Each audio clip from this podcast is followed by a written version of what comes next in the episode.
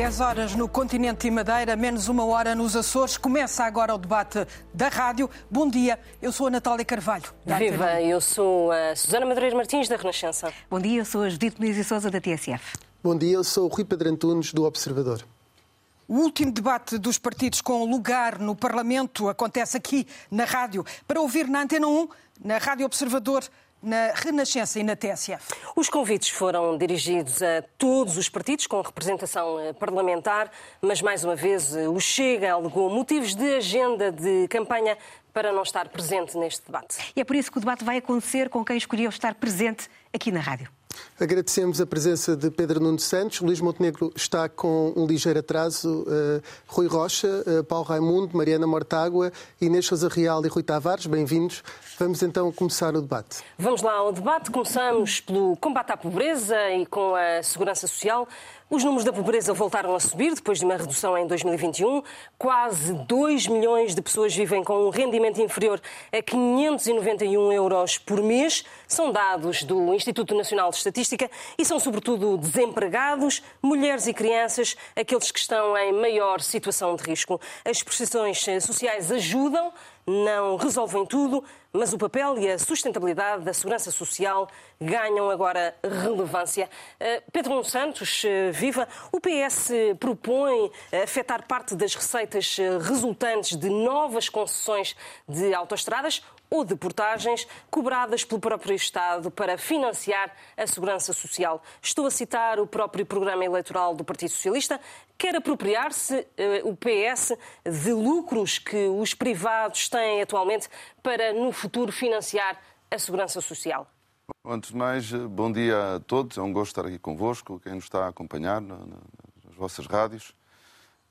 A pobreza é um dos nossos maiores desafios, é há décadas país tem que ter a capacidade de se desenvolver economicamente. Essa é a única maneira de nós conseguirmos de forma eficaz combater a pobreza e distribuir o rendimento da forma mais justa uh, possível para conseguirmos, uh, de facto, reduzir. Ele reduziu nos últimos anos, mas tivemos uma, uma inversão no último ano e, eh, e, isso não nos pode deixar descansados, antes pelo contrário, isso é mesmo a maior derrota deste, deste, destas E em relação décadas. a esta proposta? Não, nós precisamos diversificar as fontes de financiamento da Segurança Social. Nós temos uma, uma Segurança Social que é, sobretudo, eh, financiada com as contribuições do, dos trabalhadores, e nós temos de diversificar, isso tem sido feito, mas nós temos de continuar a aprofundar esse caminho, procurando novas formas de financiamento, através, de, nomeadamente, de rendimentos do, do, capital. Esse é um dos debates que nós queremos eh, lançar na, na sociedade portuguesa. E não é contraditório eh, que querer acabar com as eh, SCUT mas depois o Estado usar essa cobrança de portagens para financiar a segurança social? Não, nós estamos a falar de solidariedade, estávamos a falar de combate à pobreza, de solidariedade nacional e o interior do país tem ficado sempre para depois, sempre para trás. E o fim das SCUTs é também uma, a solidariedade de um país com uma grande extensão do seu território que foi ficando sempre esquecida. Nós estamos a falar de cerca de 150 milhões de euros por ano. É disso que estamos a falar quando estamos a falar da receita que nós retiramos da, das, das, das das ex-SCUTs. E esta e, portanto... proposta é mesmo para avançar?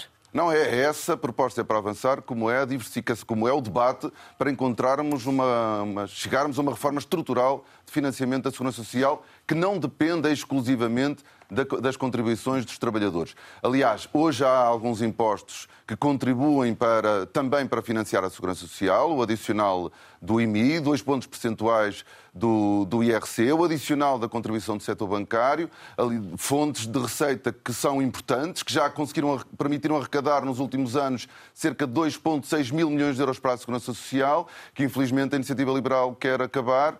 Portanto, a Iniciativa Liberal e a AD acabariam com fontes de, juntos, com fontes de financiamento importantes para a segurança social. Rui Rocha, quer responder rapidamente? Eu respondo, antes de mais, bom dia a todos. Um, respondo desde logo sublinhando uh, o momento em que o Pedro Nuno Santos diz que a pobreza é a maior derrota dos últimos 10 anos e temos eu não que disse sublinhar... dos últimos 10 anos, disse das últimas décadas. Da, última década foi o que eu ouvi, mas se for das últimas décadas vale também porque quem esteve no governo nestas últimas décadas mais tempo foi de facto o PS mas... e queria registar uh, o sublinhado dessa derrota que aqui é reconhecida e fica bem uh, a Pedro Nuno Santos reconhecer essa derrota. Quanto à segurança social, a iniciativa liberal garante duas coisas. Com a iniciativa liberal não haverá a redução de um cêntimo nas pensões a pagamento e não haverá nenhum incumprimento daquilo que são as medidas e as regras de atualização das pensões para as pensões que estão a pagamento. Primeiro ponto muito importante.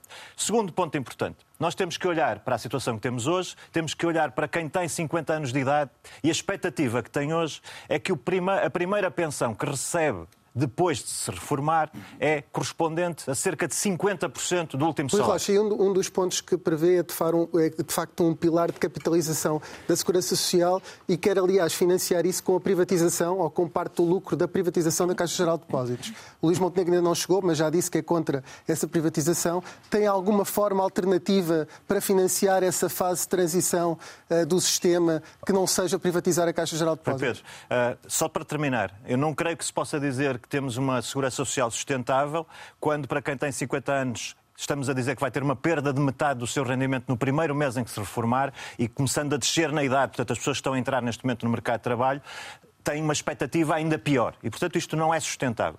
Portanto, com a mesma convicção que nós queremos uh, garantir as pensões a pagamento, nos termos em que, em, que, em que referi, também temos de ter a mesma convicção para defender o futuro de quem está neste momento no mercado de trabalho. Ora, aquilo que nós propomos parece-nos uma evidência. Temos que criar o tal pilar de capitalização, sem entrar em demasiada tecnicidade, a possibilidade das pessoas que estão no mercado de trabalho, para além de contribuírem para as reformas a pagamento, porque é esse o nosso modelo, começarem a constituir também a sua poupança. Isto tem, obviamente, uma questão de financiamento tem a ver com, a, com, o financiamento, como é que se faz a transição. A nossa proposta é aquela que o, que o Rui Pedro uh, referiu, que é financiar com o resultado da privatização da Caixa Geral de Depósitos. Isso não, isso não der? Se não der, nós insistiremos que há aqui uma questão de urgência. Nós não temos que ser, uh, estar submetidos à visão de outros partidos. Para nós é fundamental a reforma da Segurança Social, temos que garantir as reformas futuras. É evidente que há aqui um ponto, e Pedro Nuno Santos também não o abordou, qualquer sistema, aquilo que nós propomos, aquele que existe hoje, só é sustentável com crescimento económico. E esse é um dos problemas. Porque é que hoje, um, mesmo no modelo existente, temos um problema. Temos um problema de crescimento Rocha económico. Está, está, está, a fugir à questão, mas eu vou, entretanto, não, ter não que estou... passar para não, não a Mariana está. Mortágua. Eh, já se percebeu que quase todos, ou todos, defendem de facto a diversificação das fontes de financiamento. Parece-me que o Bloco de Esquerda eh, terá abandonado uma velha proposta de Francisco Louçã, mas eu não vou por aí, porque senão seria muito grande uh, uh, o debate. As empresas, por, normas, por norma, querem uh, diminuir a TSU. E eu faço-lhe pergunta um pouco ao contrário, ou seja, os trabalhadores não têm também o direito de verem diminuídas as suas contribuições para a Segurança Social por forma a aumentarem o rendimento? Bom, eu não sei a que proposta se refere, acho que o Bloco de Esquerda mantém essa coerência de diversificar as fontes da segurança social, quer através do valor acrescentado das empresas, que é a proposta histórica da esquerda, do, do mundo sindical, do Bloco de Esquerda, quer através e outras fontes de financiamento. Fizemos com o AMI, que é o Imposto sobre Património Imobiliário e de Luxo, é o que queremos fazer com o Imposto sobre Grandes Fortunas. Porque sabemos que, para além da pobreza, há uma questão de desigualdades em Portugal.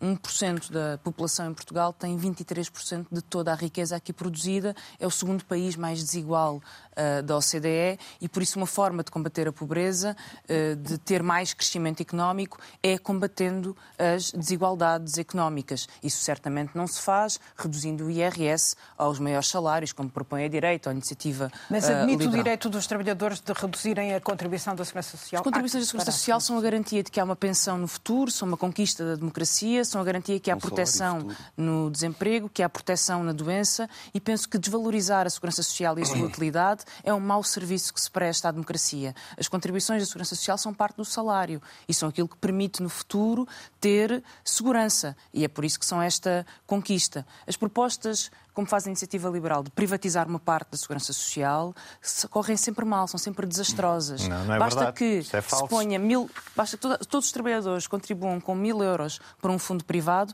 acabou-se de criar um rombo no ano de 1.700 milhões no sistema das pensões da segurança social, das pensões a pagamento. E, em segundo lugar, esses mil euros, e é a proposta da, da, da, Iniciativa Liberal, em vez de serem utilizados para pagar as pensões que agora, num regime de solidariedade em que quem trabalha desconta para pagar as pensões de quem agora está reformado, a proposta é que esse dinheiro possa ser investido em mercados financeiros. Não é surpreendente, o objetivo não é proteger as pessoas, é entregar mais um negócio aos mercados financeiros. Mas vamos ver o que acontece quando esse negócio é entregue aos mercados financeiros. Houve uma primeira-ministra liberal que governou a Inglaterra durante mais ou menos um mês, não sei se durou mais ou menos que uma alface fresca, e nesse período o caos criado financeiro foi tal que os fundos de pensões perderam 40% do seu valor. O que quer dizer que quem se reformasse naquele momento e tivesse uma reforma dependente das pensões de mercado, perdia 40% do valor das pensões apenas porque houve um primeiro-ministro liberal irresponsável que rebentou com os mercados financeiros com a sua governação no Reino Unido durante um mês. E, portanto, é preciso proteger a segurança social e isso quer dizer aumentar as pensões, é a nossa proposta, diversificar as fontes de financiamento, certamente criar alarmismos, como fez o Partido Socialista, dizendo que não poderia cumprir a lei porque isso punha em causa 13 anos de sustentabilidade da Foi segurança social. Mentindo e enviando dados uh, uh, alterados ao Parlamento não é uma solução. Paulo Raimundo, o PCP tem várias propostas para reforçar vários apoios sociais, mas como é que se garante que daqui a 40 anos há dinheiro para pagar as reformas, as pensões? Bom dia, bom dia a todos, obrigado pelo convite, a todos nos estão a ouvir. A primeira garantia para que se concretize isso é a questão central de sempre, que nós temos vindo a colocar permanentemente, permanentemente, e não vamos abdicar, que é o aumento dos salários primeira questão. Mas eu queria, respondendo à sua pergunta de forma direta, é o aumento de salários. É aí que está a solução dos problemas de hoje para 5 milhões de trabalhadores, é aí que está a solução para a sustentabilidade da segurança social, que já agora, já agora não há nada que indique que esteja, esteja insustentável. Podem vir os, os medos todos, podem vir os papões todos, podem vir tudo. Há um facto objetivo. Não há nenhum problema de sustentabilidade com a segurança social. O que há um problema com a sustentabilidade da vida das pessoas, nomeadamente com os reformados e com as suas pensões. E, e, e há a questão da pobreza inicial, se me permitem, que é 2 milhões de pessoas em situação de limiar da pobreza, mais de 200 mil crianças nesta situação. E não é por acaso, não é por acaso, que são as mulheres um dos setores mais, mais penalizados com a pobreza, porque são exatamente as mulheres que sofrem a maior discriminação salarial, têm os salários mais baixos e são aquelas que estão numa situação de precariedade maior. É preciso resolver isto. Sem resolver isto, não vale a pena darmos a chorar lágrimas de crocodilo. Mas Paulo Raimundo... E aos reformados também. Porquê? Só, só dizer uma coisa. Eh, quando diz que eh, nada garante que a segurança social não esteja em risco, Sim, tendo em conta que, que tem diminuído o número de pessoas a contribuir para a segurança social, não, existe, não é um risco real que existe? Não, vamos lá ver. Eh, ainda, voltando ainda à pobreza, vou responder à sua pergunta. E não é por acaso que há outro setor que é um dos setores mais penalizados pela pobreza, que são os reformados. Porquê? tendo em conta as baixas pensões e reformas que existem. E é por isso que é preciso aumentar os salários e é por isso que é preciso aumentar as reformas das pensões. Exatamente para elevar o quê? As condições de vida e as contribuições para a segurança social. E nós não temos, é como disse, não há nenhum. Eh, nós, eh, há, um, há um livro branco, né? penso que é branco, que é o nome, o livro branco da Segurança Social, que vamos conhecer os seus relatórios depois das eleições. Mas não há nenhum elemento concreto que nos diga que há um problema na Segurança Social de sustentabilidade. Pelo contrário, pelo contrário. A, a Segurança Social reforçou as suas condições, reforçou seus, até as suas condições financeiras, e é nesse sentido que é preciso trabalhar. A melhor garantia, a única garantia que nós temos de sustentabilidade não é entregar o dinheiro que é do trabalho, o dinheiro que é do trabalho, Portanto, é dos trabalhadores. A proposta que Pedro ao privado. fez há pouco não, não colhe junto do, do PCP. Não, a proposta questão... de estudar eventuais formas de, não, de garantir estamos... a sustentabilidade. Não, nós, não escuta lá, vamos ver. Nós estamos de acordo, nós estamos de acordo e propomos mas, uh, a diversificação das fontes de financiamento da Segurança Social. Isso não tem a ver com um problema de sustentabilidade, tem a ver com um problema de justiça.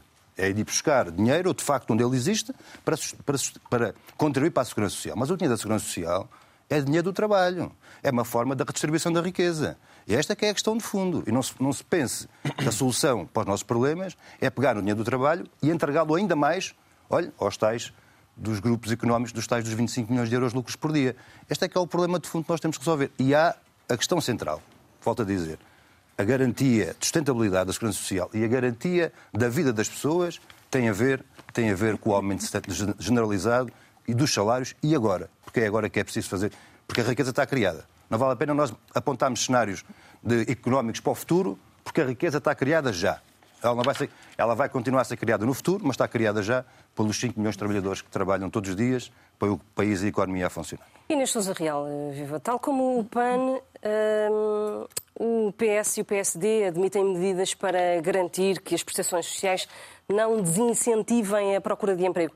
Mas como é que se garante que há emprego digno? Eh, o PAN propõe a supressão do rendimento social de, de inserção. Há hoje um estigma para quem recebe prestações sociais? Antes de mais, muito bom dia. Cumprimento não só quem nos acompanha lá em casa, mas também todas as colegas e os colegas de painel e também os moderadores deste debate.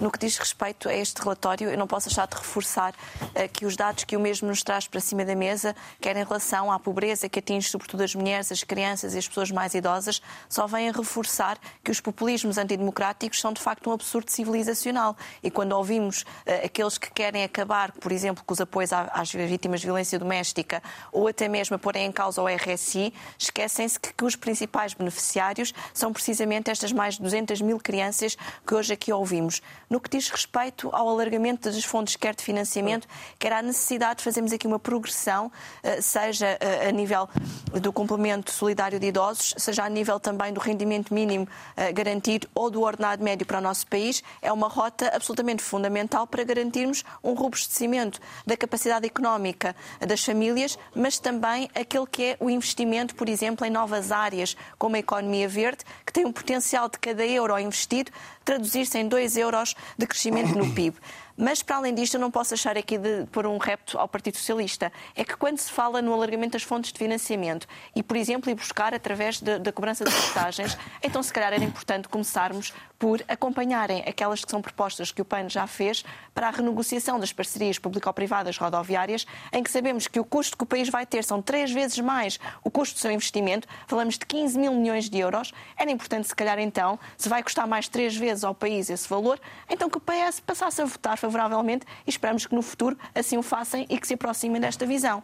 Mas não posso também deixar aqui de referir a iniciativa liberal com a sua proposta e com a privatização de alguma forma parcial da segurança social. Nós temos hoje uma única caixa que continua a ser privada, a caixa de, da Ordem dos Advogados e dos Solicitadores, e sabemos a desproteção social que a mesma tem gerado, por exemplo, sobretudo para as mulheres que são as mais afetadas para a pobreza, porque quando estão em situação de maternidade não têm direito a qualquer apoio. E, portanto, uma mulher para ser mãe hoje em dia, que seja advogada ou solicitadora, não tem um apoio na maternidade que a proteja ou até mesmo na doença. Aliás, este é um dos desafios que também temos para a próxima legislatura, que é a integração da CEPAS na, na segurança social e garantirmos assim até um robustecimento do ponto de vista demográfico desta mesma segurança social. Uh, Rui Tavares, o livro tem uma proposta uh, que já uh, foi também avançada em Espanha, uma espécie de uma herança social que atribua a cada bebê que nasce em Portugal 5 mil euros para garantir que, quando tiver 18 anos, possa fazer uma série de opções de vida. Esta medida tem estado em estudo, mas como é que é uma medida a prazo? Como é que se resolve os problemas de hoje? da Segurança Social. Bom dia, bom dia às senhoras moderadoras e ao senhor moderador e aos ouvintes da Antena 1, da Rádio Renascença, da TSF e da Rádio Observador. Eh, é um prazer estar aqui e eh, este debate das rádios permite muitas vezes falar de outros temas que nos debates a dois não, eh, não, não foram tema e felicito-vos desde já por escolherem o combate à pobreza como um tema central, porque é de facto um tema central para o nosso país. Quando se diz que é um fenómeno que não conseguimos erradicar em décadas, não conseguimos erradicar em séculos, mas que é possível erradicar. A pobreza, enquanto fenómeno estrutural, pode ser erradicado no nosso país nos segundos 50 anos do 25 de Abril, tal como o alfabetismo, o, analfabetismo foi vencido nos primeiros 50 anos. O que quer dizer é que a pobreza passa a ser um fenómeno pontual, circunscrito, que com as políticas públicas adequadas pode ter uma resolução atempada. Isso significa reforçar o abono de família, nomeadamente nas famílias de pais e mães sozinhos, solteiros, viúvos, que sofreram mais, por exemplo, com este episódio inflacionário. Isso nós fizemos através de compromissos no Orçamento de Estado para 2023 e agora para 2024, em que eh, essas famílias de pais e mães sozinhos são veem o seu abono de família majorado. Isto significa que a pobreza infantil e depois juvenil, em boa medida, ela, ela é praticamente opcional em termos de políticas públicas. Nós sabemos como a resolver. No fim de vida, com o complemento solidário para idosos reforçado e com um planeamento a longo prazo para que não haja pensões abaixo do salário mínimo. E depois, no meio da vida, entre estes dois, eh, enfim, eh, eh, momentos do nosso arco de vida, ali entre os 18 e 35 anos, quando as pessoas podem fazer escolhas em relação à sua vida, poder haver esse sistema de herança social que queremos estudar durante este, eh, esta legislatura, que pode ser financiado ou pela reintrodução de um imposto sucessório sobre as grandes heranças, acima de um milhão de euros, por exemplo. Espanha tem, e com aquilo que a Espanha. Mas causou, recolhe... a medida não é, não é, não é pacífica, até em Espanha, não é? Sabemos isso.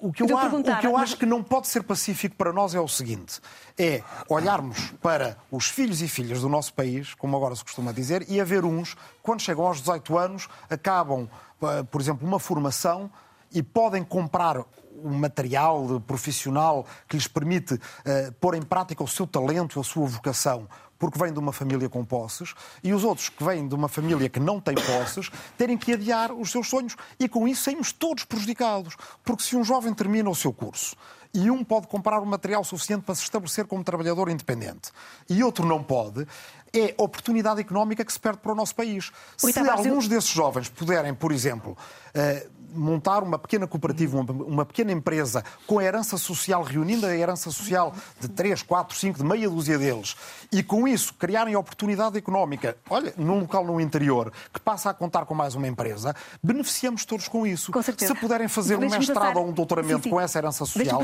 beneficiamos todos com isso. O que, que, já, que, já o, o que nós uh, Temos que devemos pensar é que no nosso país o nosso país é suficientemente rico, é um país da OCDE e da União Europeia, suficientemente rico para querer erradicar a pobreza como fenómeno estrutural e passa por medidas ficou, inovadoras. Claro. Bom dia, Luís Montenegro, também. Já se juntou aqui ao, ao, debate, embora com algum atraso. Temos estado a falar aqui sobre a segurança social e a forma de garantir que daqui a 40 anos quem se vai reformar consegue receber uma pensão. Pedro Nuno Santos, no início deste debate, falou na proposta para diversificar as fontes de financiamento da, da Segurança Social.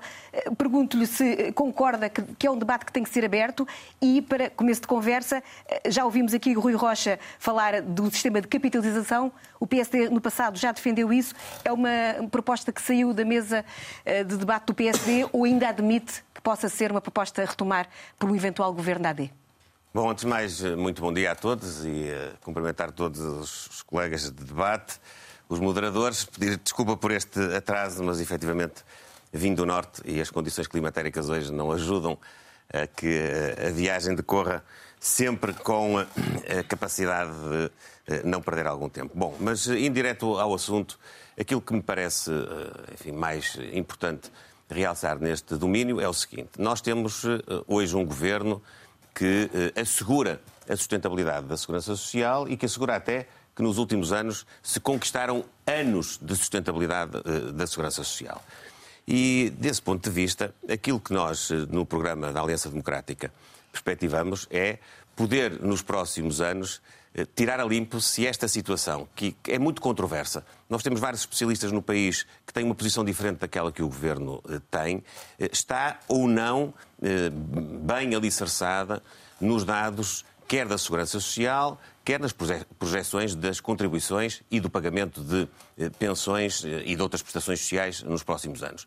Razão pela qual a nossa opção foi precisamente deixar, na perspectiva exatamente da pergunta que coloca, o debate em aberto para podermos tranquilamente fazer uma discussão profunda sobre as fontes de financiamento, sobre a sustentabilidade, sobre a relação que, eh, de confiança que os contribuintes portugueses, aqueles que também eh, com o seu trabalho, através das contribuições, eh, asseguram hoje Mas o pagamento, ideia já sobre o pagamento das prestações e o pagamento das, das, das pensões? eh, merecem eh, uma palavra de confiança por parte do Governo. Mas tem alguma ideia concreta que possa apresentar a quem vai votar na AD, saber com o que conta em termos de. Não, a, nossa, a nossa perspectiva não é fazer nenhuma alteração nesta legislatura. A nossa perspectiva é fazer uh, o uh, estudo, a avaliação sobre tudo aquilo que tem sido a informação que tem sido carregada por quem tem hoje a informação toda, que é o Governo, é aquele que tem o domínio do sistema,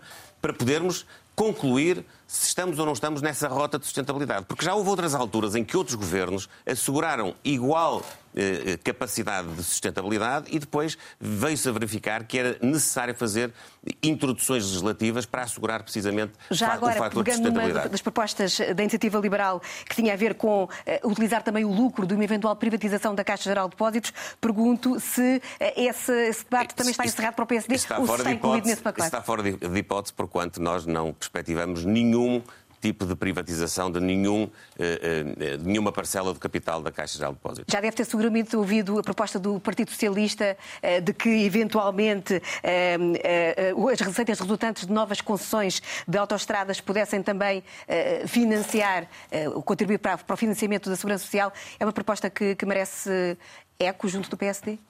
É uma proposta para podermos integrar num debate alargado sobre a diversificação das fontes de financiamento da segurança social e sobre a sua sustentabilidade. Uh, individualmente considerada, eu não a excluo, mas também não digo que, uh, num quadro global, vai ser esse fator que vai aqui preponderar para garantir a sustentabilidade. Portanto, no governo da AD, a situação da segurança social na próxima legislatura permaneceria em estudo, mas inalterada permanece inalterada. Nós não temos um problema de sustentabilidade nos próximos anos, o que não quer dizer que não devamos tomar todas as medidas para garantir que nas próximas décadas esse problema eh, vai, eh, vai, eh, não exista. Agora, a situação tem a ver com o seguinte: nós temos informação contraditória hoje no país. Há vários académicos que se dedicam ao estudo deste tema e que asseguram contas diferentes daquelas que nos têm sido veiculadas pelo Governo. E, portanto, na base de contas diferentes, nós temos de ser prudentes. Nós eh, temos absoluto interesse em garantir a sustentabilidade Luís da segurança social. Estou atrasado, mas já vai com uma vantagem de tempo. Uh, já, já, já, ficou claro que o PSD mostra abertura para um consenso até com o PS em algumas das medidas, uma até que está na, no, no, programa do PS. Íamos avançar agora para a Justiça, porque os casos judiciais, de facto, têm marcado este período de campanha e, e numa situação até acabaram por provocar, foi um caso judicial que, que até acabou por precipitar eh, esta campanha eleitoral. Os partidos têm discutido muito esta importância de uma reforma na, na Justiça. Um, Pedro Nuno Santos, eh, está disponível para um novo pacto de justiça com a Aliança Democrática uh, durante a próxima legislatura? Pode aproveitar até para convidar já Luís Montenegro, que sentou sobre a Segurança Social e também sobre, sobre um, um pacto para a Justiça não vale a pena estar a convidar nem a desafiar, porque já sabemos que o líder do PSD normalmente vem um ninho, não vem uma resposta. Posso, quando muito, falar da disponibilidade do Partido Socialista para procurar, em matérias de justiça, procurar o consenso mais alargado. Eu não tenho dúvidas sobre isso, sobre, nenhuma sobre isso. Nós, eh, nós, precisamos de discutir a justiça em Portugal, nós precisamos de fazer essa reforma e essa reforma será muito mais eh, sólida, consistente e duradoura se nós tivermos um amplo, um amplo consenso e não tenho nenhum problema, antes pelo contrário, acho mesmo que esse consenso deve ser procurado também com o PSD. Luís Montenegro, está disponível para esse consenso? Sim, estivemos sempre disponíveis para consensos quer na oposição, quer até quando estivemos a exercer eh, funções de governo, em matérias que são chave e que têm que projetar para o futuro do país estabilidade e durabilidade. Nós, eh, eh, na área da justiça, não vamos poder, como noutras áreas de resto, andar sucessivamente, governo após governo, a mudar estratégias e a mudar o sentido daquilo que é o funcionamento do sistema. E, portanto, o PSD e a Aliança Democrática estiveram, eh, primeiro o PSD e agora a Aliança Democrática, disponíveis para poder consensualizar, sendo certo que aquilo que é importante é garantir, por um lado, que a justiça é mais rápida, é mais eficaz garante os direitos, liberdades e garantias das pessoas, mas garante, sobretudo, que haja um eh, fluxo processual que não prejudica a atividade económica, que não prejudica aquilo que é o trabalho que o país tem de fazer para criar riqueza, quer do ponto de vista da segurança social, quer do ponto de vista eh, do eh, equilíbrio social do país. Nós precisamos de criar riqueza. Só criando riqueza é que nós então, temos então sustentabilidade na segurança social e temos também depois os, os, sistemas públicos a contribuírem para que as pessoas possam ter um rendimento maior. Pedro Nuno Santos, o que é que precisa de mudar no funcionamento do Ministério Público? O PS propõe, por exemplo, a clarificação das formas de coordenação uh, dos poderes hierárquicos na Procuradoria-Geral da República. Em que termos é que uh, notou uh, nos últimos desenvolvimentos a falta desta, desta coordenação e desta definição sobre quem manda em quem?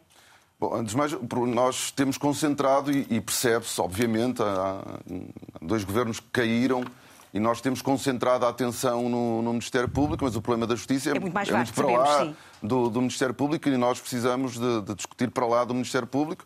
Agora, sobre, essa, sobre, essa, sobre a, a, a, questão, em, a proposta em concreto de que fala, quando foi alterado o, o, Estatuto do Ministério Público e foram dadas orientações pela Procuradora, essas orientações foram contestadas, o seu cumprimento contestado em tribunal. Há um litígio em curso e, é, e nós entendemos que deve ser clarificada a cadeia de poder hierárquico dentro do Ministério Público, desde logo para se respeitar a Constituição. A Constituição prevê a autonomia do Ministério Público, prevê a subordinação hierárquica eh, dentro do Ministério Público e ela deve ser eh, clarificada, até porque, e, no, e nos últimos casos que nós tivemos, a comunicação com o público tem de ser clara, a responsabilização também, porque não há nenhum poder acima do escrutínio e da crítica e também da reforma. Falta auto autoavaliação uh, por parte das, das entidades? Não, eu não quero fazer nenhuma crítica uh, direta ao Ministério Público. Entendo que, havendo um litígio a correr em tribunal, acho que se deve clarificar a cadeia de poder hierárquico dentro do Ministério Público, sem nunca, e é preciso não confundirmos,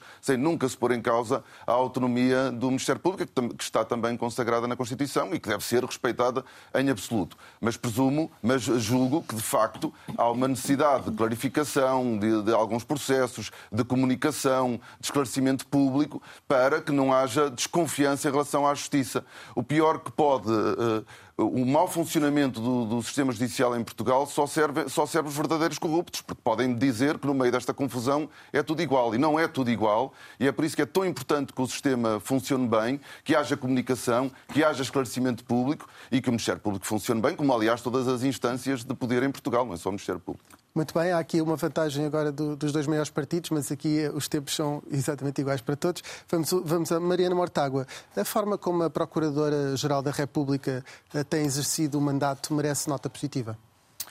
Bom, eu, eu, nós temos vindo a discutir muito a justiça e, e, e estes casos mais sonantes da justiça. Tenho alguma pena que não tenhamos tempo para réplica sobre as questões sociais e de combate à pobreza, porque acho que merecia um bocadinho mais de polémica e de e debate, nomeadamente esta ideia da herança social apresentada pelo livro, porque acho que há uma diferença entre um apoio ao empreendedorismo ou uma herança universal. Os valores não, não, não estão claros, são 20 mil euros, como em Espanha, seria 2 mil milhões de euros. É preciso pensar se esta é uma forma de empenhar é esses recursos. É por isso que é 5, milhões, uh, é 5 mil euros, o que dá se forem 5 mil euros, ainda assim são 300, 600 milhões, o que é o dobro 400. da receita do imposto sobre fortunas ou heranças, e também uh, uh, acho que devíamos não, discutir o seu impacto e qual é a é verdadeira é natureza desta, desta prestação. Como digo, nada contra o apoio ao empreendedorismo, acha que devemos poder ter tempo para debater uh, estas ideias. O que há de bom aqui é que, apesar de mudarmos de tema, podem depois,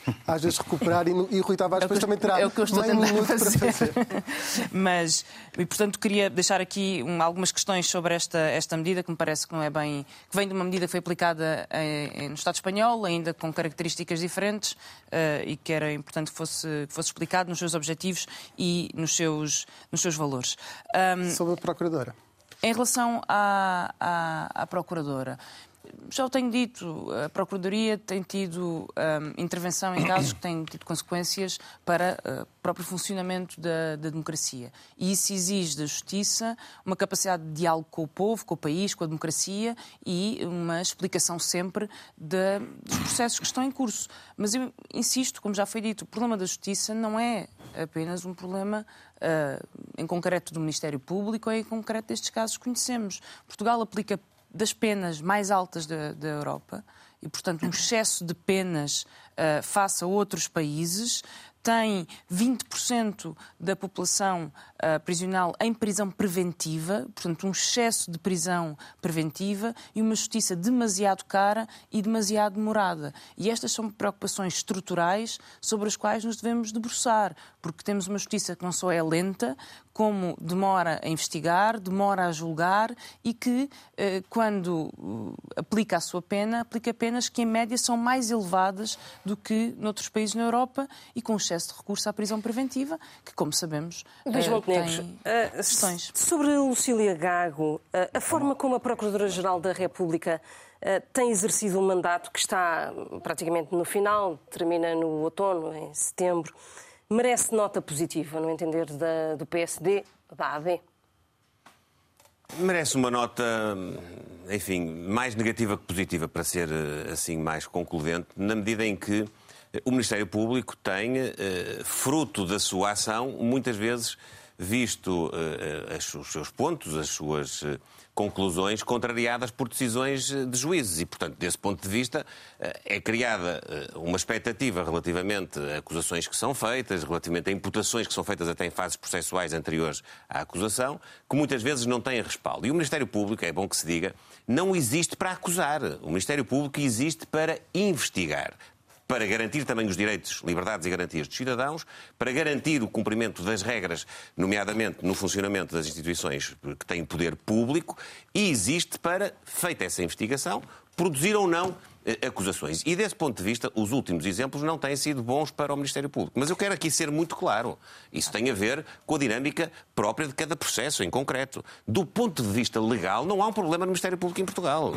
Eh, eh, a lei, quer do ponto de vista dos princípios constitucionais, quer depois do ponto de vista da legislação complementar, a lei estabelece bem os mecanismos de funcionamento do Ministério Público, a forma hierarquizada como o seu trabalho eh, é feito. Agora, depois, evidentemente, que todos os operadores judiciários estão sujeitos a serem escrutinados pelas suas ações. E o Ministério Público tem essa hierarquia, tem também um Conselho Superior que eh, faz a avaliação inclusivamente da performance dos seus uh, titulares e, portanto, uh, e, e, o poder disciplinar sobre eles. E isso, e isso deve, isso deve funcionar de forma Pedro muito Santos, normal. Colocava-lhe exatamente a mesma questão sobre a Procuradora-Geral da República, Lucília Gago, e em relação ao mandato, que se tem sido positivo ou negativo, como já aqui ouvimos o líder do PSD. Há um clima, neste momento, de dúvida, de, de, desconfiança. Isso existe, quer dizer, não vale a pena nós negarmos. Eu não vou fazer. Não, não, estou aqui uh, com o objetivo, nem vou fazer nenhuma crítica direta à Procuradora. Há um mandato, há um mandato que está a terminar. Nós não temos que Mas estar aqui. Nós não temos que estar aqui a fazer, uh, nem devemos estar a anunciar mudanças e não ou substituições, quer dizer, não é isso que está em causa. Está em causa nós olharmos para, para a justiça em Portugal, para a confiança dos cidadãos neste poder tão importante. E é evidente que se há desconfiança em relação a, a muitos políticos e, a, e, ao exercício de funções públicas, essa desconfiança também existe. Mas a melhor forma de nós combatermos a corrupção, combatermos essa desconfiança, é termos confiança no sistema judicial. E também há hoje um, um um grau de desconfiança considerável. E é por isso que nós temos que fazer esse, esse debate, temos que pensar em conjunto se há necessidade de fazer alterações legislativas ou não, sem qualquer tipo de complexo. Este deixou, e ainda bem, de ser um tema fora do debate. Tem que estar, obviamente, em cima da mesa. Rui Rocha, nas 10 exigências que entregou ao PSD para negociar um, um governo não, não socialista, uh, nenhuma delas é de, de sobre a justiça. Uh, não é uma prioridade para a iniciativa liberal ou. Também lhe faço a pergunta de outro modo, está disponível para o tal entendimento de que Pedro Nuno Santos e, e, e Luís Montenegro falavam há pouco? Totalmente disponível. Eu vou aproveitar, em todo caso, para voltar à Segurança Social, porque havia aqui algumas questões pendentes. A primeira coisa que eu queria esclarecer os ouvintes eh, das rádios é que não tem sido a iniciativa liberal a estar no governo, tem sido a esquerda e, portanto, quando temos eh, a situação da segurança social atual, isso deve-se a, é? quem esteve é? anos é seguidos na governação ou esteve anos seguidos a viabilizar orçamentos e a viabilizar o caminho económico e social do país. Isso era importante dizer. O segundo ponto é que neste debate todos os presentes aparentemente estão mais ou menos satisfeitos com a situação atual. Eu vou voltar a dizer. Eu não estou satisfeito com a possibilidade de alguém que tem 30 anos de idade chegar ao momento da sua reforma e ter cerca de 40% na primeira pensão relativamente ao último salário. Não estou satisfeito e não considero que isso seja sustentabilidade da segurança social. Portanto, nós temos que pensar, defender e garantir as pensões que estão hoje a pagamento, mas com a mesma convicção. Temos que garantir as pensões futuras dos que estão hoje no mercado de trabalho. E a única maneira de o fazer é com uma reforma da segurança social. A iniciativa liberal não prescinde dessa discussão. Os outros tema, partidos Rocha, têm a sua responsabilidade. A sobre a é justiça, algo temos que avançar. E fica registado como ninguém está disponível para essa reforma, condicionando o futuro dos jovens que estão hoje no mercado social. Quanto à justiça. E, portanto, agora falando da questão dos pactos alargados. Nós temos nesta sala, salvo iniciativa liberal, um pacto alargado sobre a segurança social que eu registrei. Pacto sobre a justiça.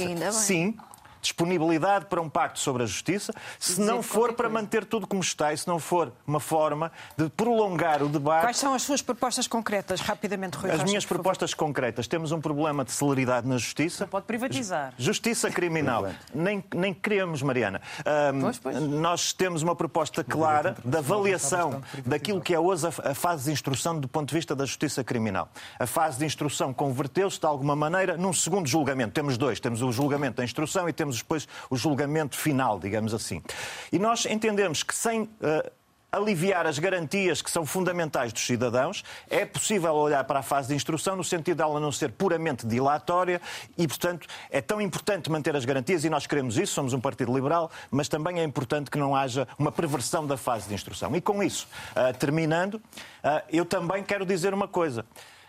Nós estamos a pegar, e alguns partidos aqui presentes estão a pegar em decisões instrutórias, que por natureza são decisões provisórias, são decisões intermédias de um processo, para de alguma maneira questionar a justiça. E eu quero fazer precisamente o contrário. Quer dizer que, mesmo a avaliação de dar notas uh, ao Ministério Público, é já cair nessa tentação de fazer alguma polarização com base na justiça. E, portanto, eu quero dizer que mais importante de tudo isso sim, disponibilidade para, para, discutirmos, disponibilidade para discutirmos formas de aceleração do, do, da justiça administrativa, que é fundamental para o crescimento económico do país, e nós temos no nosso programa formas de o fazer, mas tranquilidade na avaliação do caminho da justiça, o tempo da justiça não pode ser Temos só uma forma, uma forma de fugir à discussão quando ela Luís nos interessa. Montenegro tem que ser uma forma apenas... de proteger as instituições Luís e a iniciativa pediu, liberal pediu tem 30 essa segundos, também. Eu dou-lhe 30 segundos. eu pedi só mesmo para dizer duas coisas. A primeira é que o debate sobre a justiça em Portugal não se esgota no debate sobre o Ministério Público e sobre a investigação Obviamente. criminal. Isso é apenas uma parte, com certeza com muito mediatismo,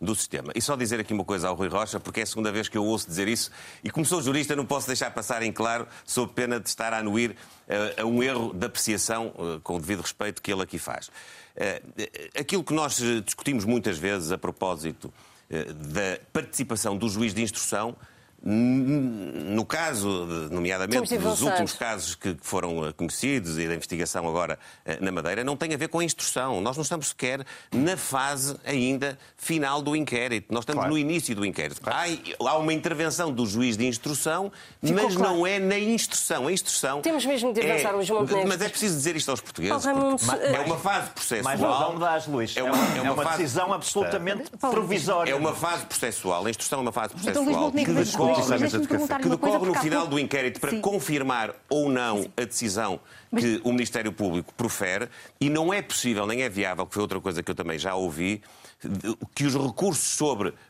a apreciação da, da, da, instrução possam ser julgados afinal, porque a decisão instrutória, ela própria marca o processo, confirmando ou não uma acusação, tipo confirmando ou não um arquivamento. Dependendo do tipo de recurso. Mas é agora, há pouco é falou da, da, forma que o Ministério Público cabe investigar. O PSD já foi muito crítico da forma também como o, o, o Ministério Público, por exemplo, investigou uh, e fez buscas na sede do PSD. Do, uh, ou seja, há críticas do PSD à forma. Mas, mas não, foi por ser, esse... não, foi por ser na sede do PSD. Não, foi a desproporção. A forma como foi feita, a desproporção, foi a desproporção entre aquilo que eram os instrumentos e as diligências que estavam a ser feitos e a finalidade da, da, da operação. Só isso. Vamos lá Mesmo de Nós temos de, respeitar, temos de respeitar o cumprimento da tarefa do Ministério Público. E, e, e o Ministério Público, grosso modo, atua bem. Temos de equilibrar os tempos. Mesmo a avaliação aqui... que há pouco fiz, eu fiz no contexto de muitas vezes os cidadãos olharem para determinado, uh, determinada decisão, determinado processo e verificarem que afinal foi criada uma expectativa acusatória que depois não teve tradução Paulo Raimundo, nas fases Ministério posteriores do processo. Temos mesmo de avançar. O Ministério Público deve criar eh, condições para recuperar a confiança na Justiça. E será suficiente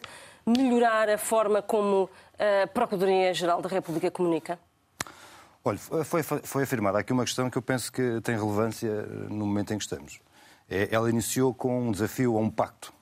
Ora, o problema que nós enfrentamos, em grande parte dos problemas que enfrentamos no país, não é a falta de pactos. É os pactos que têm havido, nomeadamente entre o PS e o PSD, os grandes pactos. Olha, o pacto da resolução do Banif, o pacto da resolução do novo banco, o pacto, quando foi necessário, um pacto para travar uh, o reconhecimento do tempo de serviço dos professores, houve esse pacto entre o PS e o PSD, e pelos vistos ficámos a conhecer um novo pacto hoje aqui neste debate que era um desafio que ia deixar, se calhar não vale a pena deixá-lo. Não vos exclui que é, vocês. Que é o pacto, que é o pacto pelos vistos de prolongamento das PPPs rodoviárias.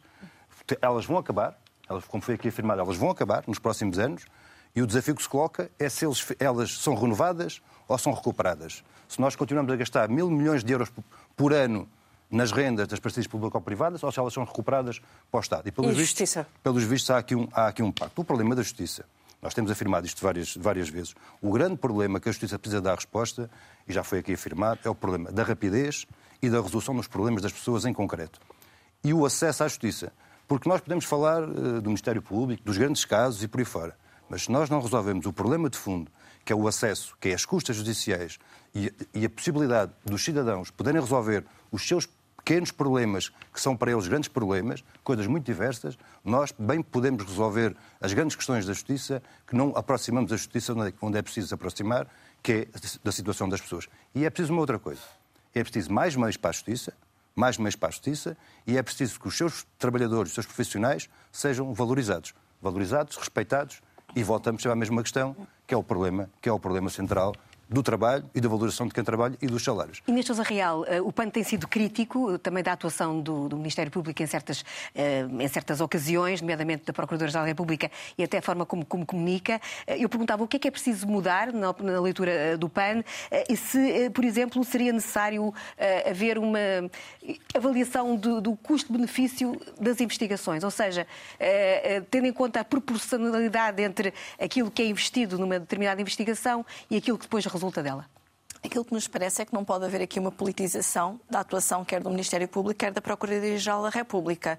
E, portanto, e mesmo neste debate e naquilo que possa ser a visão da reforma da justiça para o país, e em particular nos megaprocessos eh, e nos crimes económicos, como é a questão do combate à corrupção, não pode haver depois uma tendência, como temos assistido, das reformas acontecerem precisamente para uh, mitigar aquela que possa ser a sua capacidade de intervenção. Pelo contrário, o que o PAN defende é que haja um reforço de meios para a investigação, mas nesse sentido, nem PS, nem PSD, nem a Iniciativa Liberal nos têm acompanhado. Aliás, não votaram sequer favoravelmente as propostas do PAN nesse sentido de garantir um maior investimento, quer nos meios técnicos de apoio ao TCIAP, quer também na própria estratégia de combate à corrupção.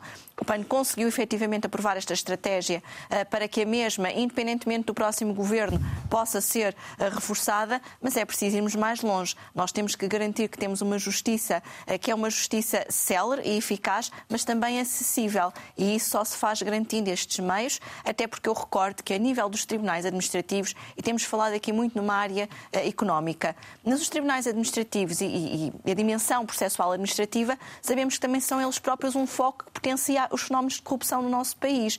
E nós temos hoje em dia uma média de uma pendência de 846 dias nos tribunais administrativos. E como é que resolve?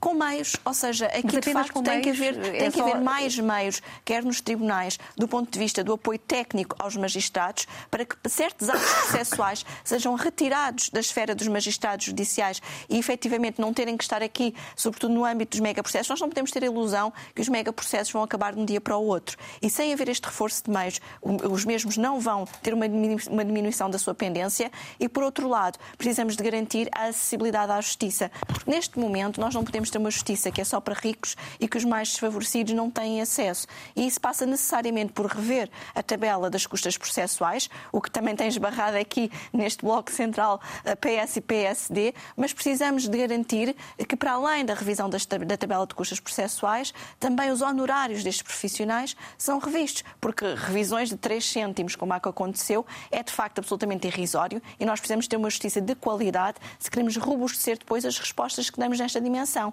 E isto passa não apenas pelos megaprocessos a nível económicos, mas também na dimensão, por exemplo, da violência doméstica ou na dimensão, por exemplo, da proteção dos crimes, uh, uh, naquilo que é a prevenção dos crimes ambientais, cuja taxa uh, de tramitação processual é baixíssima e, portanto, nós não podemos continuar a ter este tipo de denúncias que depois não são consequentes, penhorando até aquilo que é um património futuro do nosso país e também noutras dimensões sociais, como, por exemplo, os crimes contra animais de companhia, em que muitas das vezes acabam por nem sequer ser tramitados e prescrever. E, portanto, há aqui uma dimensão social da justiça muito mais ampla, uma reforma que tem que ser feita, mas eu acho que o facto do Pacto da Justiça ter sido colocado na gaveta nos últimos anos acaba por simbolizar bem aquilo que tem sido a ausência de um rasgo ou de uma visão mais aprofundada em termos de reforma estrutural que tem falhado claramente no nosso país. Uh, Rui Tavares uh, está aqui com algum desequilíbrio de tempo. Depois deixo responder à Mariana Mortágua, mas para não desfocarmos da justiça. É não, é melhor depois, porque agora estamos a falar de justiça e depois, então, uh, como tem ainda algum tempo, eu dou-lhe um minutinho para responder à Mariana Mortágua. Oh, 30 segundos. defendo um consenso alargado na. defendo um consenso alargado na justiça. Há algum partido que exclua desse consenso? Bem, claramente há um partido em Portugal que está interessado em cavalgar a percepção de que na política são todos uns malandros e está interessado em afunilar o debate sobre a justiça, que é muito mais amplo, como já vimos aqui, do que apenas a corrupção e apenas a corrupção uh, no setor político para, com isso, extrair dividendos políticos. Eu creio que não podemos tratar um partido que, por exemplo, no seu projeto de revisão constitucional, estou a falar do Chega, estou a falar do ausente deste debate, no seu projeto de revisão constitucional, diz no artigo 26 da Constituição que diz simplesmente isto. É proibido obter informação sobre pessoas ou as suas famílias e as suas famílias de forma abusiva ou contrária à dignidade humana. Ponto final. Eu acho que foi assim que em 76 se decidiu e é assim que qualquer pessoa deve ver uh, os direitos fundamentais dos cidadãos. Mas o Chega não vê assim. Põe vírgula. No entanto, estes direitos podem ser restringidos por razões de segurança pública, que é a fasquia mais baixa de todas. Não é ataque terrorista iminente, não é uh, um perigo para a segurança do Estado. É aquilo que um ministro da Administração Interna do Chega achasse que justificava obter informações de forma abusiva e contrária à dignidade humana. E é por isso que eu acho que há uma grande ingenuidade da parte da direita e do PSD em particular, quando acha que nesse pacto sobre a justiça pode pôr toda a gente no mesmo saco, ou seja, quem partilha valores civilizacionais europeus nos quais este artigo da Constituição se insere e quem acha que no rever da Constituição pode uh, passar a ser legítimo obter informação de forma abusiva, ao contrário à dignidade humana. E, portanto, se quiser ter tempo fora. para responder à Mariana Martágua... Uh, Sim, uh, muito, muito claramente. o que se passa aqui é assim, imaginemos duas jovens que eh, terminaram a sua formação no Conservatório, digamos, de Braga. Uma é do centro da cidade e a família tem posses para lhe comprar um piano. Ambas podem ser a próxima Maria João Pires, a próxima pianista portuguesa de renome internacional. A outra é de Terras do Bouro. Uh, e não tem nem piano em casa e tem dificuldade em vir ensaiar ao centro de Braga. E, e não tem transporte para chegar a Braga. A Braga. É o, o que nós dizemos é como herança social, ela pode comprar esse piano, que pode fazer dela uma pessoa, a próxima Maria João Pires, da qual nos orgulhamos. E, portanto, é bem redutor considerar isto um apoio ao empreendedorismo, embora nós não temos medo nenhum que seja um apoio ao empreendedorismo. Porque se forem seis jovens que saiam da Escola de Artes e Design das Caldas da Rainha e que façam uma empresa ou uh, uh, entre eles, em vez de estarem a ir para uma multinacional da, da, publicidade, provavelmente é mais oportunidade económica no país. Ou se forem jovens do Politécnico de Tomar que façam uma cooperativa que, uh, de técnicas de restauro, por exemplo, é também mais oportunidade de desenvolvimento para o interior. Como fizemos no subsídio de desemprego para as vítimas de violência doméstica, o que nós dizemos sobre questões de segurança social é. Rui Pedro, nem, não temos muito mais tempo. Vou concluir. Nem um milímetro atrás nos direitos conquistados nem um milímetro de privatização da segurança social. Mas inovação nas políticas sociais para dar mais liberdade às pessoas, sim. Eu não sei se depois posso eh, dar duas, são duas notas. 10 segundos eu deixo, Bem, mas, mas então depois, isso, isso, não, são 10 segundos mais é? para clarificar, porque a proposta foi inicialmente apresentada como pagamento entre os 18 e os 35 anos, pago por um imposto sobre heranças e grandes fortunas. Pronto, já, Fazendo já, as contas sobre isto, dá 12,5 euros por mês. Já percebemos, vamos avançar. Mas, a vida da Segurança Social faz pouco sentido. Não, mas, mas, é importante... Rui Tavares e Mariana não, mas, é, mas é muito importante em relação aos números, para que não fique dúvida. Uh, eu, se não me engano, muito rápido, se não me engano, o imposto sucessório em Espanha sobre grandes heranças, não tenho aqui os dados à minha frente, mas recolhe cerca de 3.200 milhões de euros anuais. À escala do PIB português da população, isso significaria que 5 mil euros de conta poupança por criança, 400 milhões por ano, caberiam perfeitamente dentro de uma coleta mais ou menos equivalente à espanhola. Ficou claro. Estamos no claro. tempo dos partidos e vamos olhar para o dia a seguir eh, às eleições. O Presidente da República terá a partir daí uma palavra a dizer. Pedro Nuno Santos, em caso de um governo eh, à direita, que garantias de estabilidade eh, está disposto a dar ao Presidente da República? E faço logo a pergunta seguinte: qual vai ser a sua resposta se o Presidente impuser como condição que viabilize pelo menos o primeiro Orçamento de Estado? Bom, eh, quer dizer, só, voltamos ao tema eu já uh, foi claríssimo sobre esse tema. Uh, infelizmente, outros líderes partidários não, não foram e é eles que deve ser colocada é ele que, é ele que deve ser colocada a questão. É, eu em matéria de, no que diz respeito, eu, eu, no que diz respeito a orçamentos, mas o PST é zero não, versão. Não, Quer dizer, e era importante, e era importante de uma vez por todas, sempre a mesma. uma vez uma vez por todas, com frontalidade, clareza, sempre honestidade e respeito para com o povo português dessa, dessa resposta. Nós não podemos estar a falar de orçamentos sem os conhecermos. Isso não existe, quer dizer, por, por respeito uh, democrático.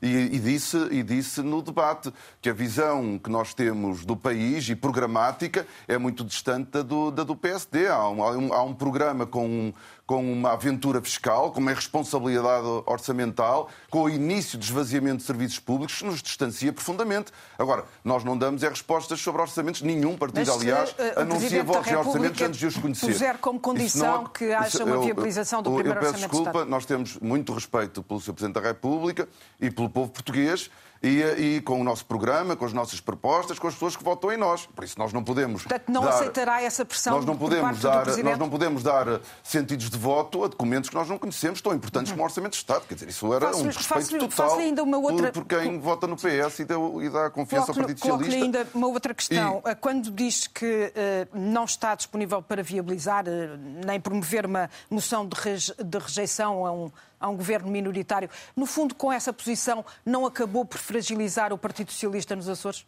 Não, as, as situações são diferentes. No, no, nos Açores vota-se um programa, um programa de governo. Eh, no Parlamento não se vota um programa Sim, de governo. A única coisa que nós estamos. A única coisa que nós, a única coisa que nós dissemos é que nós não vamos uh, criar nenhum impasse constitucional. Isso nós nunca faremos. Agora, nós estamos a trabalhar para ganhar as eleições, é nisso que nós estamos uh, concentrados e esse é o trabalho que nós vamos fazer durante duas semanas mobilizar o povo português para travar uma direita e, umas, e as direitas que fariam regressar ao passado. Isso nós não queremos, é para isso que nós estamos a trabalhar e por isso é que é muito mais importante a resposta do líder do PSD do que a minha. Uh, uh, já agora, uh, Luís Montenegro, se quiser responder, e lanço-lhe já também uma, uma questão. O Presidente da República faz sempre questão de lembrar que, enquanto líder do Partido Social Democrata, viabilizou o primeiro e segundo orçamento do Estado de António Guterres. E se for esta a solução imposta pelo Presidente da República, o que é que o PSD e a AD farão? O PSD e a AD vão governar o país com a confiança dos eleitores portugueses. É nisso que nós estamos focados, é esse apoio que nós estamos a conquistar diariamente e é naturalmente nesse cenário que nós nos apresentamos às pessoas. Para quê? Para dizer às pessoas o que é que faremos se formos governo. Mas pode haver o nosso cenários. objetivo na campanha eleitoral é dizer às pessoas o que é que vai mudar na vida delas para melhor se nos confiarem a liderança do governo. Há outros que estão preocupados em dizer aos portugueses o que é que vão fazer quando, quando uh, forem remetidos para a oposição. É um problema, é um problema deles, é, é um pouco confuso Não porque responder neste as versões são questão. muito contraditórias. Uma vez viabiliza-se, outra, outra vez retira-se retira-se e desobriga-se eh, essa viabilização. Noutra vez diz que se viabiliza se o Partido Socialista não vencer as eleições. Depois, no dia seguinte, já se diz, mas pode não vencer as eleições, mas, mas formar uma, uma maioria com a esquerda e aí já não viabiliza. Mas, mas é uma perfeita tua, confusão. Resposta, eu sou muito claro e sou muito claro desde o início. Eu só serei primeiro-ministro se ganhar as eleições. E a minha política de alianças é a aliança democrática e, eventualmente, a iniciativa liberal. É esta a minha política de alianças, é com isso que eu me apresento aos eleitores. Agora, chega a ser, eh, eh, enfim, eh, completamente incrível ver o Pedro Nuno Santos dizer que a direita, a AD, vem agora colocar em causa o Estado Social. O Estado Social que está num estado calamitoso pela mão do Partido Socialista. Não, Como é que é possível dizer isto do com um caos no Serviço Nacional de Saúde? Como é que é possível dizer isto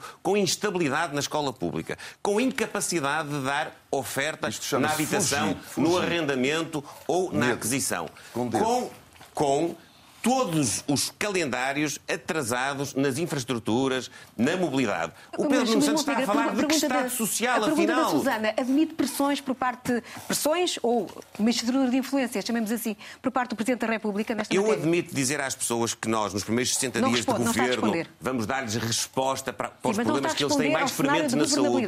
Vamos devolver a estabilidade à escola pública. Eh, repare, a Pergunto, campanha eleitoral serve para isto. A campanha eleitoral. ouvir o Presidente da República senhores, e a sua influência sobre esta matéria? Com todo, com todo respeito, eh, os senhores jornalistas, os senhores comentadores, podem teorizar sobre a política sim, sim. e fazem muito bem. Mas esse é o seu papel, não é o meu. O meu papel na campanha eleitoral é esclarecer os eleitores sobre aquilo que eu Pro... posso fazer enquanto líder do governo gostaria, para mudar a condição delas. Um mais crescimento económico, mais capacidade de pagarmos bons salários. É isto sim, que temos que avançar, Luís importa a um candidato a primeiro-ministro. Eu sei que é muito difícil retirar uma resposta concreta de Luís Montenegro, mas uh, neste momento está com mais do dobro do tempo de debate que a maior parte das pessoas vamos, que estão vamos aqui equilibrar. a bater. Vamos equilibrar. E penso que esse eu nem sabia que eu não tenho acesso aos fruto da incapacidade de, do líder do PSD dar uma resposta concreta, sim, está sim. também a prejudicar os outros participantes. Vamos avançar. Avançamos então para Rui Rocha. É vantagem, uh, se a iniciativa liberal for uh, essencial para uma maioria uh, de governo que junte AD e o, e o Chega, e portanto que a iniciativa liberal faça a diferença entre a maioria ou não,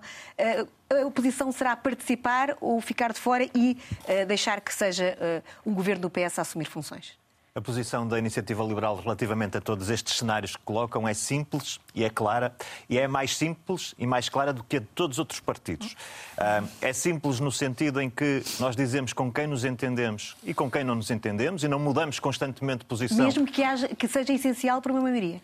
Nós fomos muito claros uh, e, portanto, não, não, não há insistências. É connosco, não sempre foi não não fazemos silêncios, somos simples e somos claros com quem nos entendemos e em que termos. Eu tive a oportunidade de apresentar ao Luís Montenegro uh, 10 desafios para, para a mudança de Portugal e com quem não nos entendemos por razões óbvias. Não, não viabilizaremos um governo do PS uh, ah, minoritário. É um cenário que eu creio que não vai acontecer, estou convencido que não vai acontecer, mas quero ser claro, não faremos. Temos um programa completamente diferente daquele que o PS uh, ah, apresenta e, portanto, Sabemos onde estão as soluções, sabemos o que é que difere cada uma das soluções e das propostas que existem e nós somos muito diferentes uh, em várias medidas. Simples e claros, não pode ser melhor. Uh, Paulo Raimundo, uh, se Marcelo Rebelo de Sousa exigir, como Cavaco Silva, um acordo por escrito que, que garanta a, a, governação, até com a aprovação de, de quatro orçamentos, está disposto a isso? Olha, eh, acho que o cenário não se vai colocar nesses termos, eh, nem, nem a exigência um bocadinho obsessiva do então Presidente da República foi tão longe quanto essa que referiu, porque não havia nenhum acordo escrito que obrigava à votação, à aprovação de nenhum orçamento, quanto mais os quatro. Né? Aquilo que obrigou a todos foi examinar cada um dos, dos orçamentos e depois votar em conformidade com a questão. Mas, se me permite, acho que aquilo que vai determinar o, pós, o pós 11 de, o pós 10 de março, no dia 11 de março, é o resultado que a CDU tiver e o número de deputados que a CDU tiver. Porque é isso é que fará a diferença. E a pergunta é sempre a mesma. É, qual é o conteúdo? O que é que se vai fazer com, com os deputados e com os votos que cada um de nós tivermos? O que é que se vai fazer no dia seguinte? É responder ao problema dos salários? É responder ao problema dos direitos? Olha, é responder aos problemas de, dos trabalhadores da teleperformance hoje estão em luta, ou dos trabalhadores da cultura que hoje também estão mais uma vez em luta, é responder ao problema, ficamos todos a saber hoje as notícias de mais de 17% de despejos da, da, habitação. Isto é que é preciso encontrar Já as soluções. Já viu o programa eleitoral do PS e também o do Bloco de Esquerda e também o do Livre? Eh, parece-lhe que há margem para, Olha, para isso? Há uma coisa que Já nós... quanto ao conteúdo? Nós há uma coisa que sabemos por experiência própria.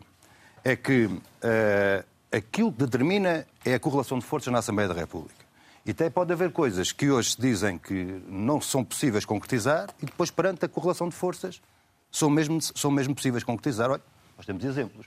Temos o exemplo das creches, que não era possível concretizar. Temos os exemplos do passo, que não era possível concretizar. Temos os exemplos do aumento extraordinário de reformas, que não era possível concretizar. O aumento, olha, o fim do PEC, que não era possível concretizar.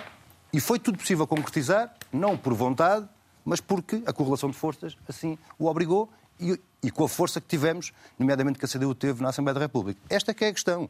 O, não é indiferente os conteúdos dos, dos, programas, não é indiferente. Mas a questão, de, a questão de fundo, o que vai determinar, como sempre, é a correlação de forças. E nós, no nosso entender, nós quanto mais força tivermos e mais deputados e mais votos, somos determinantes para os conteúdos, determinantes para as soluções, somos determinantes e permitam-me, talvez aqueles com mais experiência acumulada no combate à direita e estes objetivos de retrocesso, de voltar aos tempos sombrios da Troika.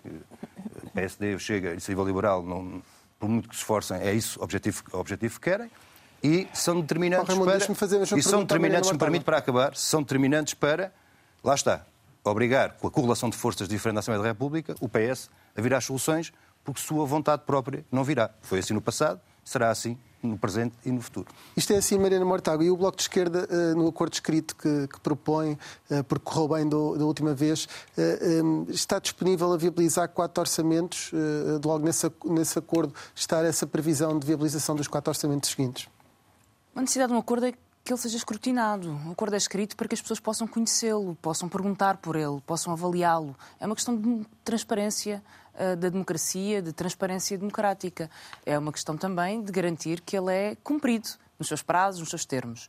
Vale a pena haver um entendimento se é um entendimento para mudar a condição da maioria da população. E isso quer dizer um entendimento para a legislatura, porque é aquele que nos permite olhar para o país, olhar para a habitação, olhar para a saúde e fazer grandes transformações, grandes reformas, que é o que nós precisamos. A maioria absoluta deixou crises em setores cruciais da nossa sociedade uh, e é preciso novas respostas e novas soluções para resolver esses problemas. O telefonema de cortesia que lhe fez ainda não falou disso com Pedro Nuno Santos. Ele está disponível para esses quatro anos? Repare, para, uma, para um acordo uh, para quatro. Estou aqui perguntando.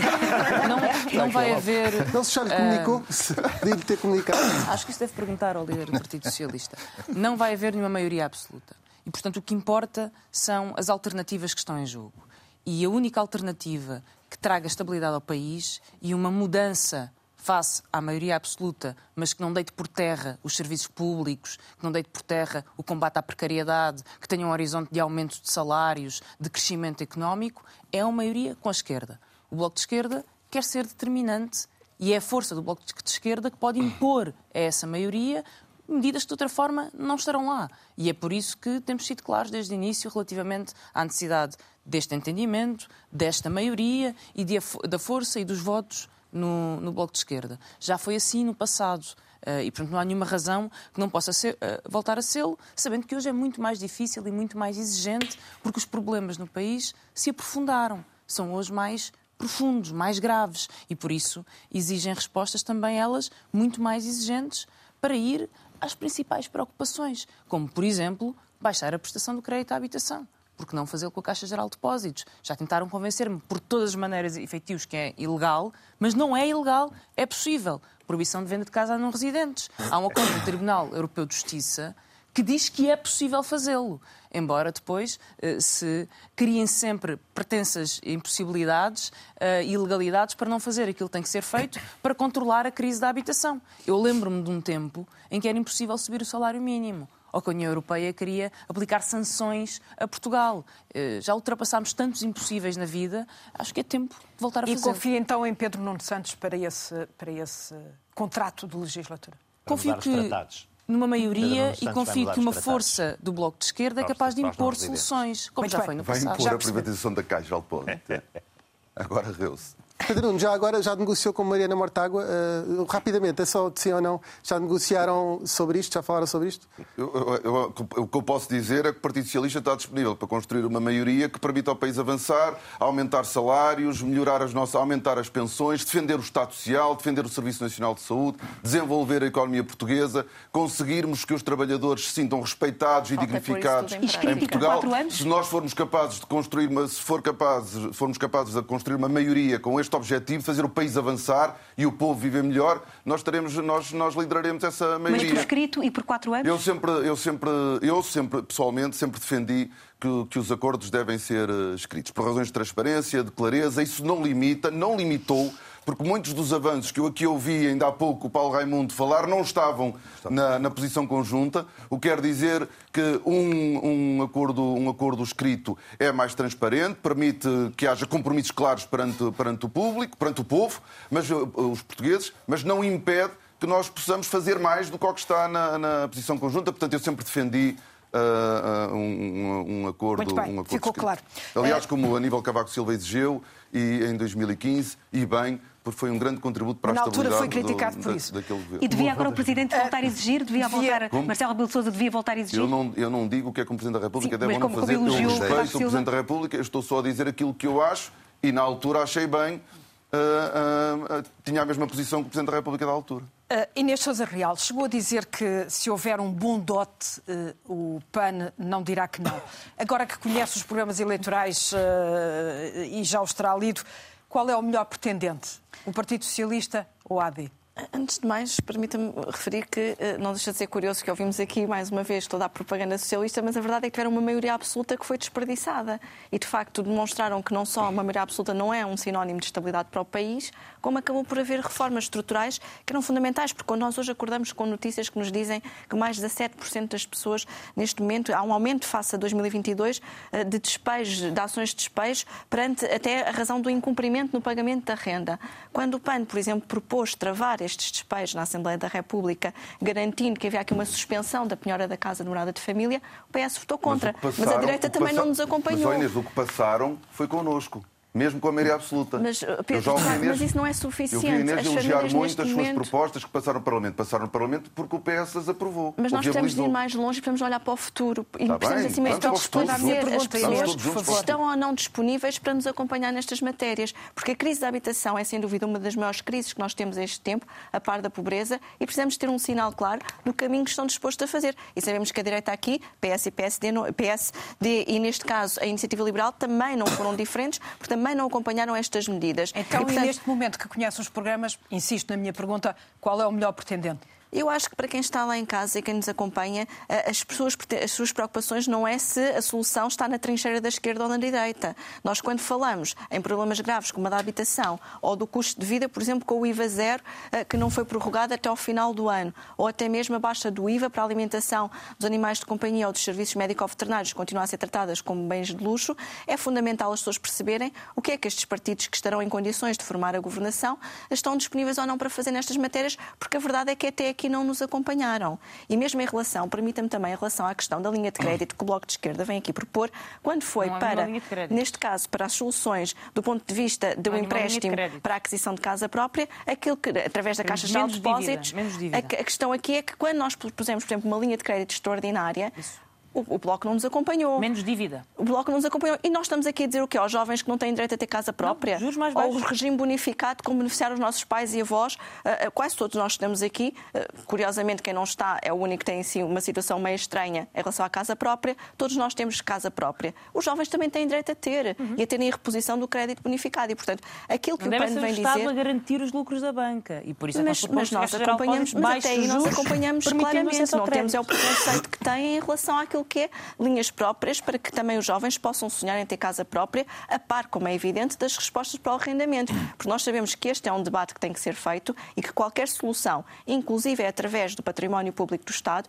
vai demorar tempo a ser implementada. E, portanto, não podemos ter a ilusão que até lá não tenham que existir ferramentas que digam às pessoas que a única solução é irem morar para a rua e aqui nós temos um caminho que efetivamente tem que ser feito, Vamos inclusive ao nível da não discriminação, peço só mesmo para concluir, até porque os, debates, os tempos de debate não têm sido efetivamente equilibrados e, portanto, eh, mesmo a nível da não discriminação no acesso ao arrendamento, é absolutamente fundamental nós garantirmos isso. E fica muito claro para as pessoas lá em casa que há aqui uma resposta que não pode ser uma resposta do voto útil ou do medo, menos ainda em forças populistas antidemocráticas, porque elas não são a solução para o país e menos ainda para, os, para, os, para as questões sociais tão prementes do nosso dia. Rui Tavares, se ocorrer um cenário de instabilidade com sucessivos miniciclos, admite que o Presidente da República possa vir aqui a desempenhar um papel de uma magistratura de influência mais musculada? Sim, sim.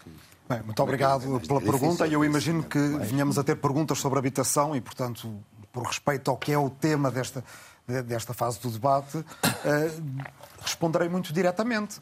Nós podemos entrar numa fase de ingovernabilidade, podemos passar, como passou Espanha, por exemplo, de mini-ciclos políticos de dois anos para microciclos políticos de um ano ou até menos, e aí, evidentemente, o papel do Sr. Presidente da República tem uma importância muito grande e começa desde já por isto que eu vejo poucas vezes ser referido. Nós temos posições públicas que são objetivas, que são conhecidas em relação à política de alianças. Praticamente, aliás, todos os partidos tiveram que responder em relação a esse tema. E, da leitura objetiva dessas posições, sabemos que há três campos políticos nestas eleições. Há um campo político da esquerda, há um campo político da direita democrática e há o Chega, que só conta para as contas do governo se tivesse, longe vá o agoiro, uma maioria absoluta, porque todos dizem que não negociarão com o Chega.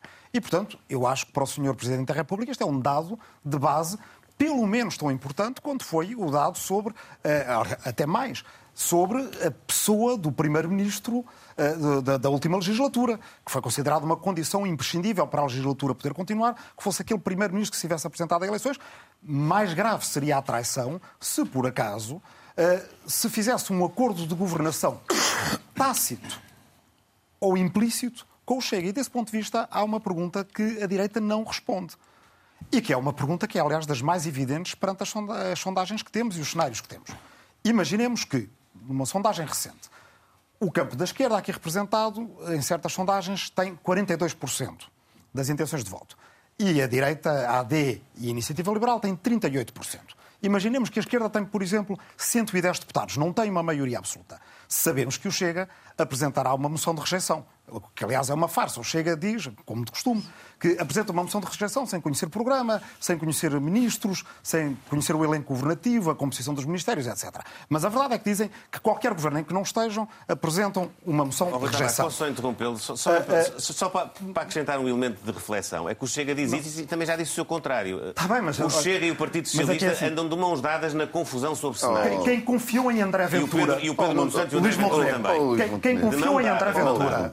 Estava eu no uso da palavra, estava eu no uso da palavra e há uma resposta muito direta para isso. Quem confiou em André Ventura, quando ele foi candidato a Louros, e disse as coisas mais racistas que até então tinham sido ditas na política portuguesa e que só foram superadas pelas mesmas que ele disse mais tarde, não fui eu, era o Luís Montenegro na altura, dirigente do PSD e líder uh, parlamentar. Para terminar, uh, para, para terminar, o que a direita não responde é o seguinte. Vota a favor dessa moção de rejeição do Chega. Porque eu ouvi o Rui Rocha dizer que tinha a posição mais clara de todos os partidos. O Livre já disse em coerência com o que sempre fizemos, nós não votamos a favor de moções de rejeição nem de censura do Chega.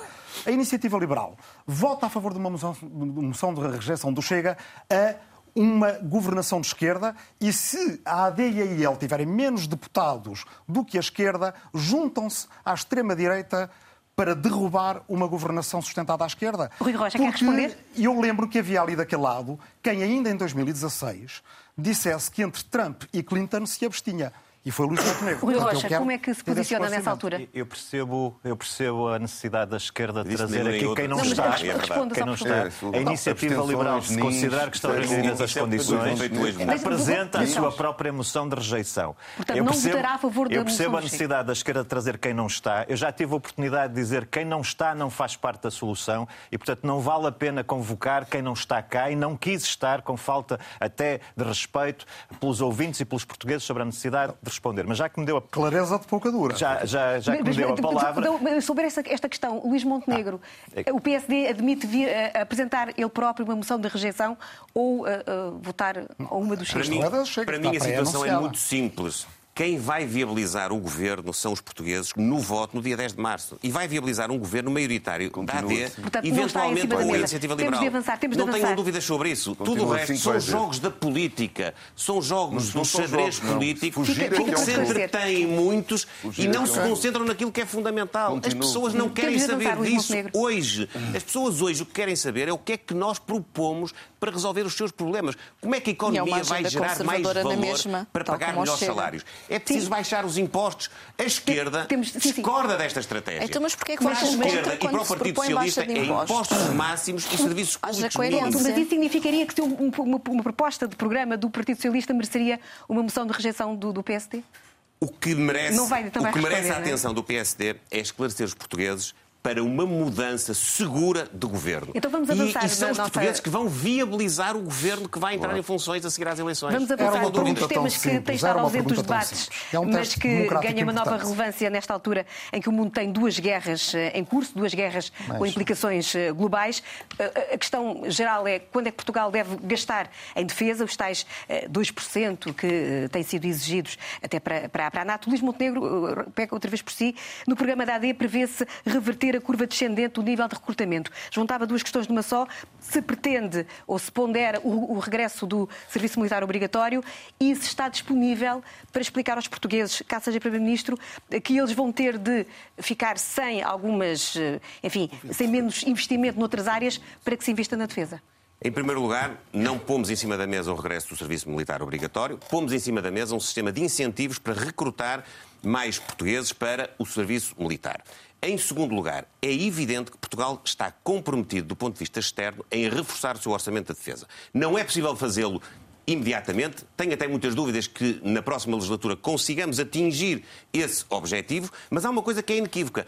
Nós sabemos quem são os nossos aliados. Os nossos aliados são, são os membros da NATO e, do ponto de vista social e económico, a União Europeia. É uma boa pergunta para pôr ao Pedro Nuno Santos. O que é que Pedro Nuno Santos vislumbra no horizonte de apoio dos partidos de esquerda relativamente já a isto que é fundamental? Mas, Quais são, afinal, os valores e os princípios do Partido Socialista em Portugal? Já, já vou o Partido Socialista admite admite só, estar então denudada no governo com forças políticas que é entendem que nós não devemos estar na NATO, com forças políticas que Já entendem que nós não devemos estar na União Europeia. É que esse é que é o ponto. O meu compromisso como Primeiro-Ministro é cumprir os acordos internacionais, estar na política de alianças que interessa a Portugal e, obviamente, estar numa, eh, num percurso de alinhamento com aqueles eh, que são os nossos parceiros. E, de facto, nós vamos ter que reforçar o orçamento da defesa e já percebemos que isso é importante para nós. Não é só importante do ponto de vista coletivo, é importante para nós, para a nossa Mas segurança. Mas não chegará aos 2% futura. desta legislatura? Segundo... Acho muito difícil, nós estamos ainda longe desse objetivo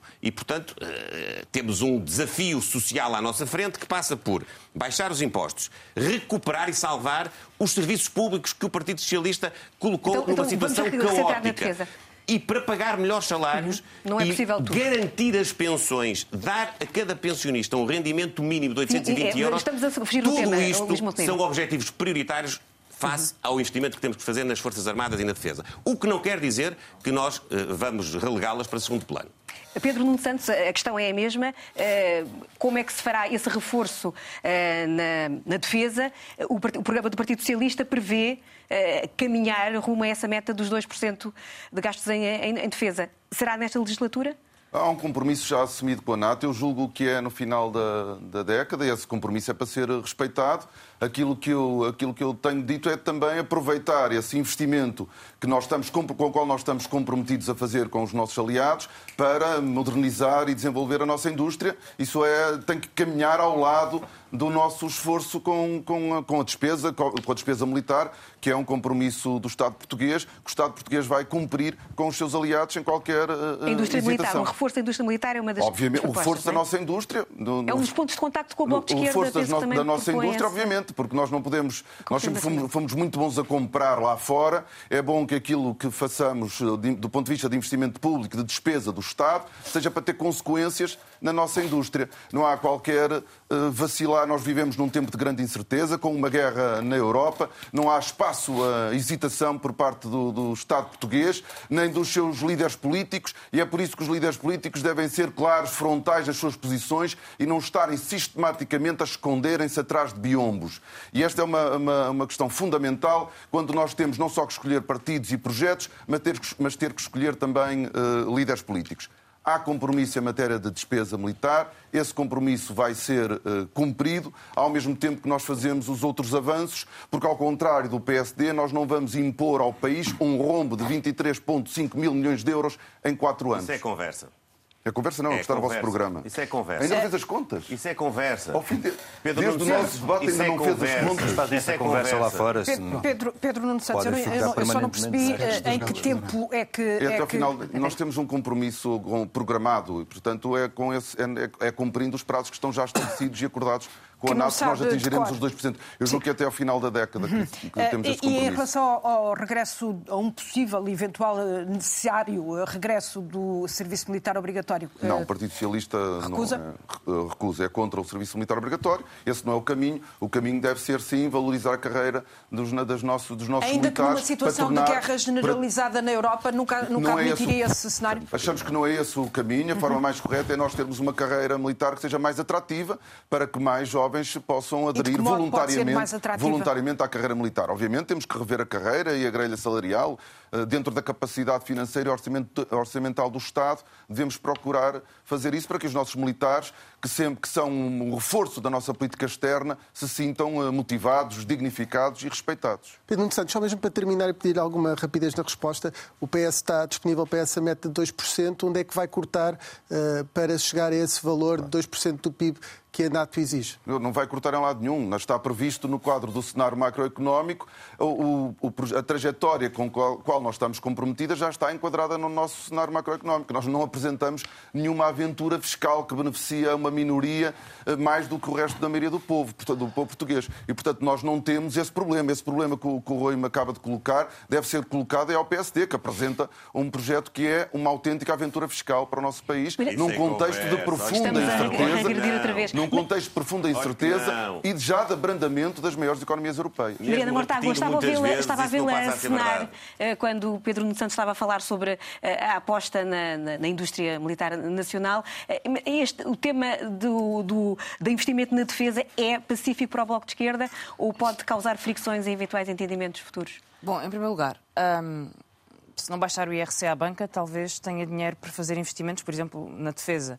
Mas uh, eu queria só retificar uma é coisa que foi dito, porque Luís Montenegro... declarações de IRC. Dr. Luís Montenegro voltou a dizer que quer dar a cada pensionista um rendimento mínimo de 820 euros. Não é essa a proposta do PSD. É, é. Trata-se de uma proposta sobre o complemento solidário para idosos, que chega a uma minoria uh, dos idosos e cujo valor já tem evoluído e se mantiver a sua evolução, já chega naturalmente aos 800 euros. Portanto, acho que é só um, ehm, clarificar estes equívocos. Já deu equívoco uma vez, era lamentável que voltássemos a criar um equívoco está confundida. neste, neste é, debate. Eu posso lhe explicar. São se os outros está confundido. Não, confundido. É verdade, é verdade. Não está confundido. É verdade. Muito bem não, o, o Pedro Nuno vive na confusão. É um ouvintes não conseguem perceber se falarmos todo É óbvio que é um problema de insegurança e ele é decorrente da invasão da Ucrânia, é decorrente do genocídio em Gaza e da situação do mundo. Eh, e o princípio da autodeterminação deve ser o princípio da paz, deve ser o primeiro princípio a defender. E vale para a Ucrânia como vale para a Palestina. Uh, penso que Portugal se deve colocar sempre numa posição de colaborar com iniciativas de paz e não com iniciativas de guerra. Vimos o que foi a participação portuguesa na guerra do Iraque, lamentável, uma mancha na nossa história que devíamos apagar pela mão de um governo do PSD, de Durão Barroso, que se juntou uh, aos piores governos para aquela invasão do Iraque. Outro espaço de cooperação que é diferente e que deve ser acarinhado e, e, e, protegido é o espaço de cooperação europeia, no âmbito da Organização para a Segurança e Cooperação Europeia, em que as nossas Forças Armadas devem cooperar, não se subordinando a nenhuma outra força. E é no, no, no seio da União Europeia que esta cooperação de defesa deve acontecer os gastos em defesa devem ser os necessários para defender o país e cumprir a nossa Constituição, e não para se subordinar a qualquer decisão que não interessa ao país. E aí temos de ver que gastos é que são necessários e se eles apenas servem para ceder a interesses estrangeiros de importação de tecnologia produzida no estrangeiro ou se servem para favorecer uma indústria nacional. E eu dou um, um, exemplo de como decisões uh, baseadas em interesses estrangeiros podem correr mal. Em 97 havia uma discussão sobre se comprava um navio polivalente ou submarinos para Portugal. Toda a gente sabe que em 2004 o governo do PSD e do CDS resolveu comprar os submarinos. Comprou os submarinos a uma empresa alemã que foi acusada e condenada por corrupção. Em Portugal, ninguém foi condenado por corrupção. O intermediário desta operação era, aliás, a ESCOM, do Grupo Espírito Santo.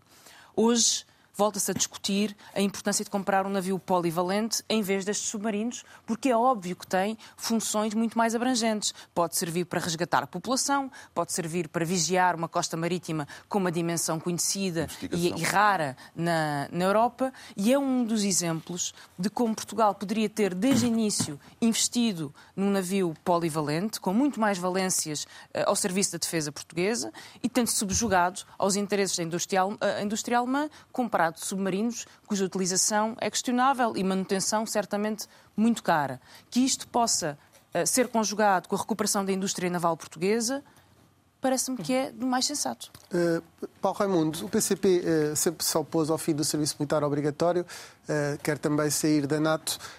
como é que depois todo esse espaço da defesa é preenchido saindo da, da Aliança Atlântica? É, é suposto reforçar as Forças Armadas, aumentar, ter uma despesa de 2% do PIB será suficiente também para, para, para que Portugal se possa defender? Olha, a primeira coisa a fazer perante a situação em que estamos é valorizar os, quem está nas Forças Armadas hoje. Responder aos problemas, às condições de trabalho, que é um trabalho. Uh, essa é a primeira questão que é preciso fazer. E eu acho que não devíamos desvalorizar uh, um descontentamento latente. Não é de agora. Convenhamos, não é de agora. Um descontentamento latente e crescente no seio das Forças Armadas. Pronto. Mas quem desvalorizar isso, eu acho que está a cometer um erro, uh, um erro perigoso. Mas pronto. Essa é a primeira Já agora, não, concorda, Essa que, é concorda que as Forças Armadas possam fazer greve? Olha, é claro, vamos lá ver. Acho que as Forças Armadas, eh, aqueles homens e mulheres, juram cumprir e fazer cumprir a Constituição da República. Portanto, se há alguém que, eh, sobre o qual nós temos estar descansados sobre as suas formas de demonstrar a indignação e o protesto, é as Forças Armadas. Não, não há nenhuma dúvida sobre isso. Não sei que alguém esteja a levantar alguma dúvida sobre a forma como aqueles homens e mulheres estão no, no desempenho das suas, das suas funções. Isso está, está, está claro. Terão as formas como tem há, há muitos anos esta parte, encontrar as formas de mostrar o justo descontentamento face às condições de trabalho como foram aqui colocadas, à valorização e ao respeito. Essa é a primeira, a primeira questão. A segunda questão é que nós aquilo que estamos a... E essa é que é preciso dar resposta. E é preciso criar todas as condições também financeiras e de meios para que, lá está, valorizar quem está nas Forças Armadas, por um lado, e responder aos meios e às necessidades que sejam necessárias para fazer para cumprir aquilo que é as suas determinações constitucionais. Esta é que é a questão fundamental. Não é disso que nós estamos a falar. Nós estamos a falar é de um aumento, um aumento não, chegar a 2% do PIB, transferência para a NATO. Ora, esta é que é a questão. E a, a, e a Mariana falou, falou, aqui numa questão que, foi, que de facto é uma opção, foi uma opção que se fez entre o submarino e um, e um navio polivalente. Ora, não esperemos que da NATO venha alguma indicação para que a opção entre um, entre um, um submarino e um, e um navio polivalente que avance. Não.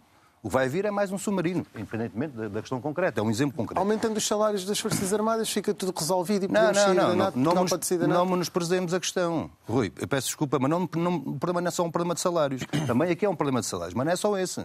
É um problema de condições de valorização e respeito. Porque é, é mais fundo que os salários. É mais fundo que os salários. Eu acho que nós não devíamos menosprezar esse ambiente latente, aliás, que é transversal. Mas agora, se me permite, só para não fugir aos 2%, é que nós Rapidamente, qual é, Paulo, qual é o problema que nós nos estamos confrontados? É uma, uma grande, um grande consenso em transferir 2% eh, do PIB para a NATO, eh, gastar 2% do PIB com a NATO, com a NATO, é verdade, não é transferir. com a NATO, gastar com a NATO 2% do PIB, e depois há uma dificuldade brutal em responder aos problemas concretos dos, dos profissionais das Forças Armadas e há, expande-se, uma crítica feroz. No debate que tive com o Pedro Nuno Santos, por exemplo, onde se questionava como é que nós podemos gastar 1% do PIB com a habitação. Ora, há aqui qualquer coisa que não bate certo. Eu vou apelar ao vosso, à vossa capacidade de síntese. Vamos entrar na última meia hora deste debate, por isso peço respostas mais rápidas, por favor. Eh, Rui Rocha, eh, países como os Estados Unidos têm, têm parte da sua estratégia de defesa assegurada por grupos uh, militares privados. Esta seria uma opção para a iniciativa liberal? Não a resposta telegráfica e clara. Antes disso, eu queria só fazer com a mesma exigência de ser rapidamente. Exato. Queria dizer que neste debate, mais uma vez, foi trazido o papão da Troika. E eu queria lembrar os ouvintes que quem trouxe a Troika para Portugal foi o Partido Socialista. E há uma outra coisa também é muito importante sublinhar, é que nós olhamos para, para a esquerda, para o tal bloco da esquerda, e aquilo que vemos é uma fragilidade que tem sido escondida. Quem foi que deitou abaixo um governo de António Costa? A esquerda. Quem tinha maioria absoluta de um governo e caiu. António Costa e o PS. Depois de 14 ou 15. Quem foi? Depois de 14 ou 15 demissões. Nos Açores quem depois, foi? Aí estiveram todos depois de 14 ou 15, estiveram todos depois de 14, oh, depois de 14 ou 15 demissões, uma das quais a do Pedro Nuno Santos. Portanto, é esta a estabilidade uh, que, que, vem aqui ser defendida por quem deitou governos abaixo, é por quem tinha uma maioria absoluta e deixou e desperdiçou essa maioria absoluta. E depois ainda há uma outra coisa muito interessante. É que olhamos para a, para a habitação e falamos pouco disso, não sei se vamos falar, mas as medidas que o Bloco de Esquerda esquerda tem para a habitação é intervenção da Caixa no mercado descendo. Uh, descendo taxas de juros, coisa que o Pedro Nuno Santos, da última vez que se pronunciou, já disse que não era possível, embora tenha admitido essa possibilidade antes. E a outra medida que o Bloco de Esquerda Você traz. Tem intervenção na Caixa a outra, a outra medida, que, outra medida que o Bloco de Esquerda traz é a proibição de compra de habitação por não residentes, coisa que teria necessidade de ser feita Primeiro, com revisão dos tratados e depois com 26 Estados a votarem favoravelmente. Portanto, são estas as soluções para o Bloco. Quantos anos e quanta. E quanta defesa, o que seria necessário? Bom ouvir o Pedro Nuno Santos, que considera que isto é viável. E depois, ainda nessa, nessa fragilidade. A questão do Paulo Raimundo que quer sair, quer sair da NATO. E, portanto, é esta a defesa e a visão da defesa que a esquerda apresenta, é esta a consistência da defesa. Voltando ao tema da defesa. Da defesa. Era da esquerda. Servi serviço militar obrigatório? Não.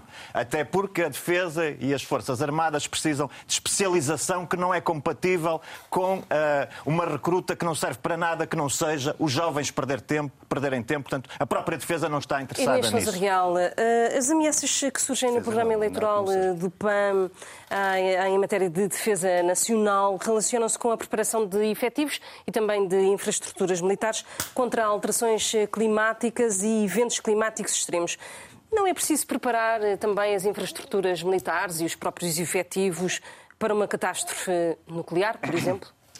Permita-me só uma breve nota, porque não resisto de facto a dizer, nós acabámos aqui de ouvir mais uma vez a ladainha da ilusão liberal, porque depois, quando é preciso falar da Troika, mas quando se propõe, por exemplo, a renegociação dos créditos para as pequenas e médias empresas, a iniciativa liberal não nos acompanhar, de facto não deixa de ser curioso e não, de demonstrar mais uma Está vez, não fazem qualquer falta nisso. a Portugal, pegando no vosso próprio mote.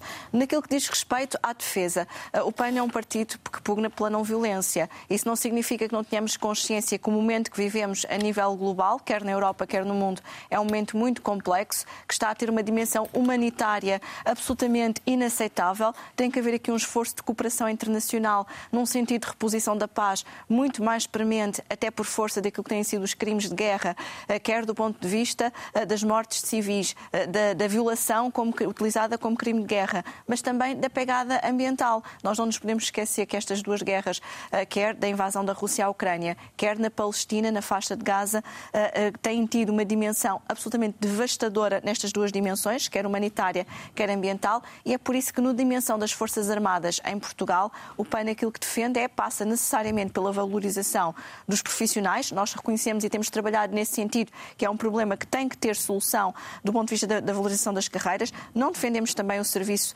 uh, militar obrigatório, mas do ponto de vista depois, uh, quer dos equipamentos, quer das infraestruturas, ou quando ouvimos Pedro Nuno Santos falar na questão das consequências a nível da indústria para Portugal e de apostarmos na indústria militar, nós não podemos deixar de nos preocupar com a, a que custo com o custo ambiental também que sabemos que depois advém da utilização de equipamento militar para a biodiversidade e para aquilo que possa não ser a natureza. É porque nós já sabemos o que é que vocês fizeram com a questão das centrais fotovoltaicas do lítio, pondo em causa até zonas protegidas como o Lobo Ibérico, mas vai ser Sim. também com essa mesma pegada que vamos para terminar ter este, Para terminar este Portanto, bloco, gostava de perguntar a Pedro Nuno Santos e depois também... É só mesmo para concluir muito brevemente, é que nós não nos podemos esquecer que todo o equipamento militar, os testes, têm um impacto ambiental muito significativo ao nível da perda de biodiversidade Temos e qualquer transição tem que ser feita assegurando para que todo o equipamento acautela esta dimensão. Ainda temos o Rui Tavares.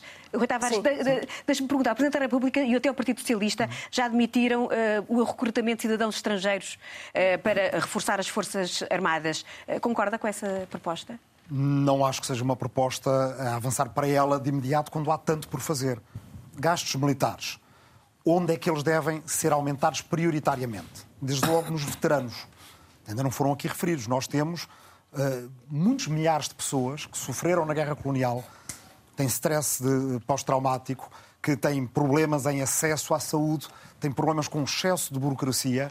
E uma das maneiras que nós temos de mostrar às novas gerações que possam estar interessadas em servir o país nas Forças Armadas que as respeitaremos sempre é tratar bem os veteranos. E, portanto, nós uh, temos em cima da mesa a proposta de a criação de um Instituto do Veterano para poder centralizar e reforçar os apoios aos veteranos. Em segundo lugar, lei das infraestruturas militares. Há muita infraestrutura militar que está obsoleta, que está esvaziada no centro das nossas cidades, que pode ter valências muito importantes que não estão repito, porque às vezes dizem, porque aconteceu num quartel haver uma refuncionalização do seu uso, parece que está a ser feito no país todo. No país todo o que há é quartéis esvaziados que podem ser residências universitárias e, com isso, as Forças Armadas podem ir para acortelamentos melhores.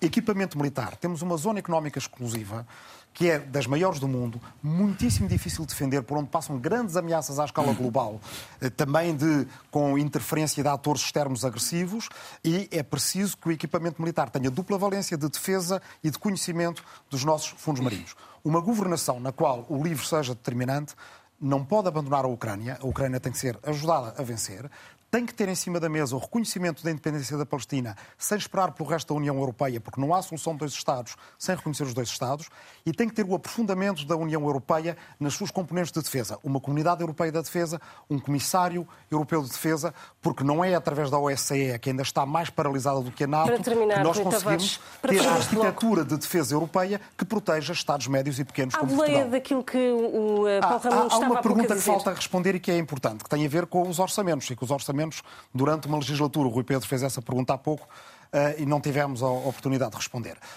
Mudando a forma de trabalho uh, orçamento a orçamento e, em particular, criando um compromisso de equidade e investimento para que se saiba todos os anos por onde vai o excedente, que é fruto do nosso sacrifício, uma parte para pagar dívida pública, uma parte para a emergência social, uma parte para uma reforma fiscal progressiva e uma parte para investimento público, que é o que tem faltado, pode haver caminho para assegurarmos quatro anos de orçamentos no qual o livro esteja envolvido Para de forma determinante mesmo. e que dê a estabilidade que a direita de facto não pode dar ao país. Pedro Nuno Santos, há pouco uh, o Paulo Raimundo falava da necessidade de aumentar salários uh, nos efetivos das Forças Armadas. O Partido Socialista está disponível para fazer esse esforço adicional de aumento de suplementos e de salários?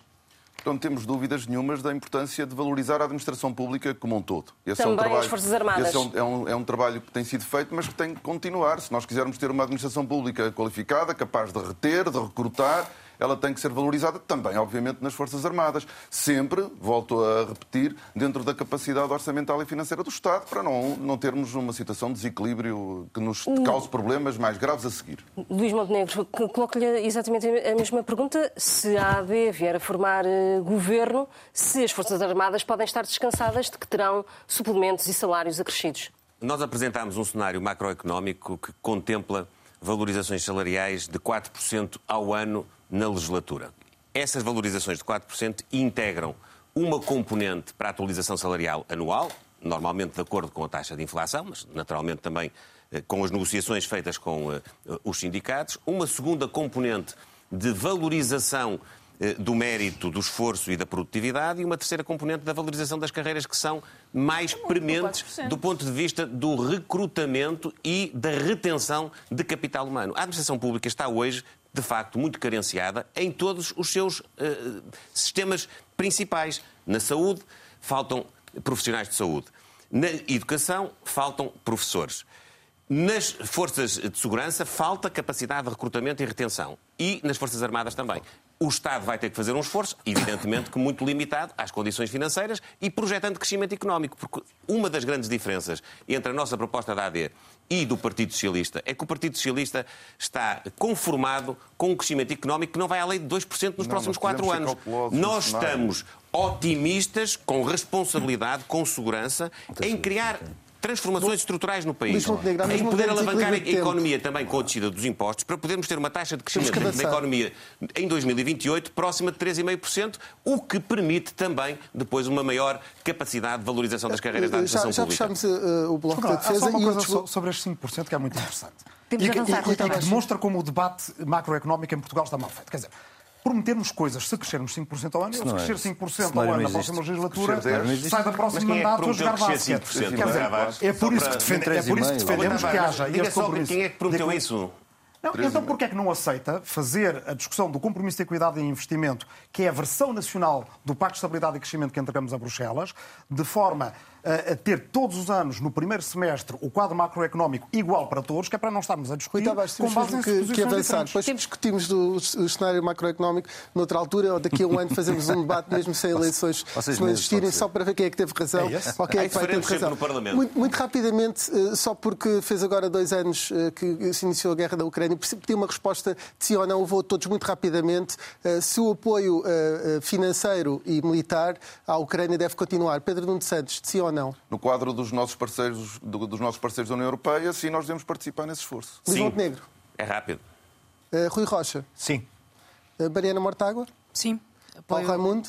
Sim, devemos empenhar todos os nossos esforços na procura da paz, que é isso que é fundamental para o povo ucraniano e para o povo russo. Mas e para o financiamento? O financi... o, o, todo, o fina... todo o financiamento à reconstrução, à recuperação, à, à... todo o financiamento às instalações que foram destruídas.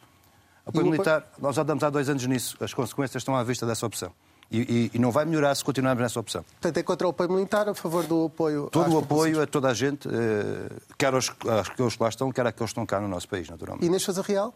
A crise humanitária e também democrática que, que, se vive na Ucrânia acaba por ser uh, exigir que sim, que, que haja um apoio, quer financeiro para a reposição da paz, quer de, de soluções de acolhimento também, por exemplo, não só de estudantes, professores uh, e de todas as pessoas que possam precisar também no nosso país de retomar as suas vidas, uh, ajudando e cooperando nessa matéria do ponto de vista internacional e europeu, mas também... Bom, é sim ou não para alguns de nós e para outros não foi sim ou não. Portanto, também, sim, se puder justificar a minha resposta, tinha certo, interesse em fazê-lo. Certo e deixas a real. Por isso mesmo, Rui Tavares. Uh... sim, Putin não para sozinho. Putin tem que ser parado. Não. E para derrotar esta tentação imperialista na Europa, sem a qual não teremos sossego, é preciso derrotar Putin. Muito bem. Uh, continuamos nas perguntas, os amigos sim Putin ou não. Também. Eu peço, peço a, vossa, a vossa colaboração. E a pergunta também vai ser para todos. A pergunta também vai ser para todos. Estamos a celebrar os 50 anos do 25 de Abril. Há avanço ou não a fazer na democracia? É o caso do sistema eleitoral. Uh, vou fazer a ronda por aqui. Mariana Mortágua concorda com a introdução de um círculo nacional de compensação?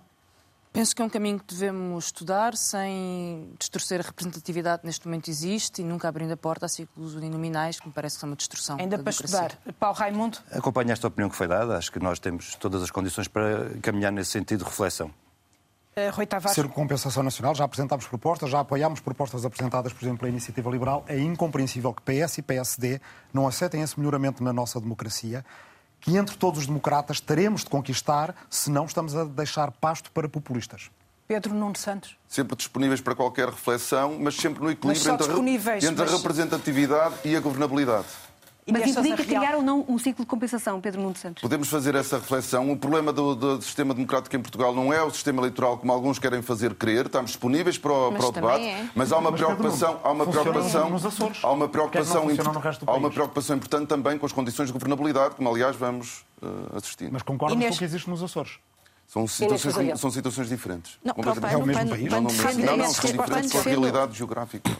O PAN defende a existência de um círculo de compensação, porque nós não podemos continuar a ter mais 500 mil votos a serem desperdiçados eh, e não terem qualquer representação. A democracia beneficia disso, mas compreendemos que o PS e o PSD não queiram eh, perder aquilo que é a sua representatividade. A nossa prioridade é acrescentar ao sistema proporcional maior representatividade. O que é que isto quer dizer? Que os círculos eleitorais com menos densidade populacional devem ter uma majoração de representatividade porque senão qualquer dia temos Os ainda mais... Os partidos grandes já percebi nunca aceitam um círculo de compensação. Rui Rocha. Mas depois na prática não, liberal não, não tem... Mas eu queria só, eu queria só terminar. É, é, só para não estar a concentrar em três ou quatro círculos todo, todos os deputados eleitos para a Assembleia da República. É preciso representar também o território e não só as pessoas. Não, mas e, o, e, e o círculo de compensação permite um homem um voto na Constituição. Como é que é? Muda a Constituição? Não, não muda.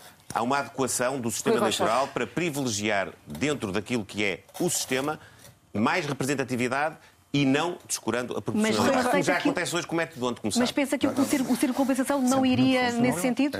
Não iria nesse sentido, Luís Montenegro? Diga? O ciclo de compensação não iria, não poderia não, ir nesse não, sentido? Não, não considera Do nosso ponto de vista, é mais importante reforçar a representatividade dos ciclos que têm menos população do no que interior, fazer o ciclo, Rui ciclo Rocha, de compensação. Uh, Nesta temos fase. que passar. Uh, Rui Rocha, eu sei que a IAL já apresentou a uma proposta... A Iniciativa Liberal tem no seu programa, apresentou uma proposta na Assembleia da República nesse sentido. Considera absolutamente necessário reforçar as condições de representação.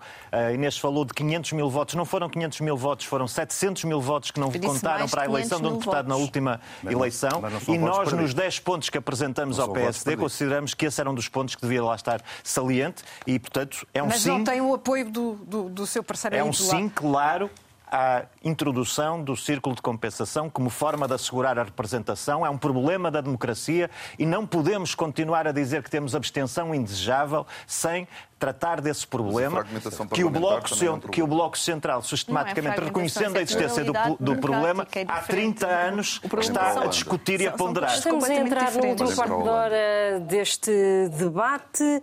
Eh, a próxima questão que coloco também a todos é se concordam com o dia de reflexão. Mariana Mortágua, ainda faz sentido estarmos ao sábado calados sobre, este, sobre uma, eh, um período eleitoral?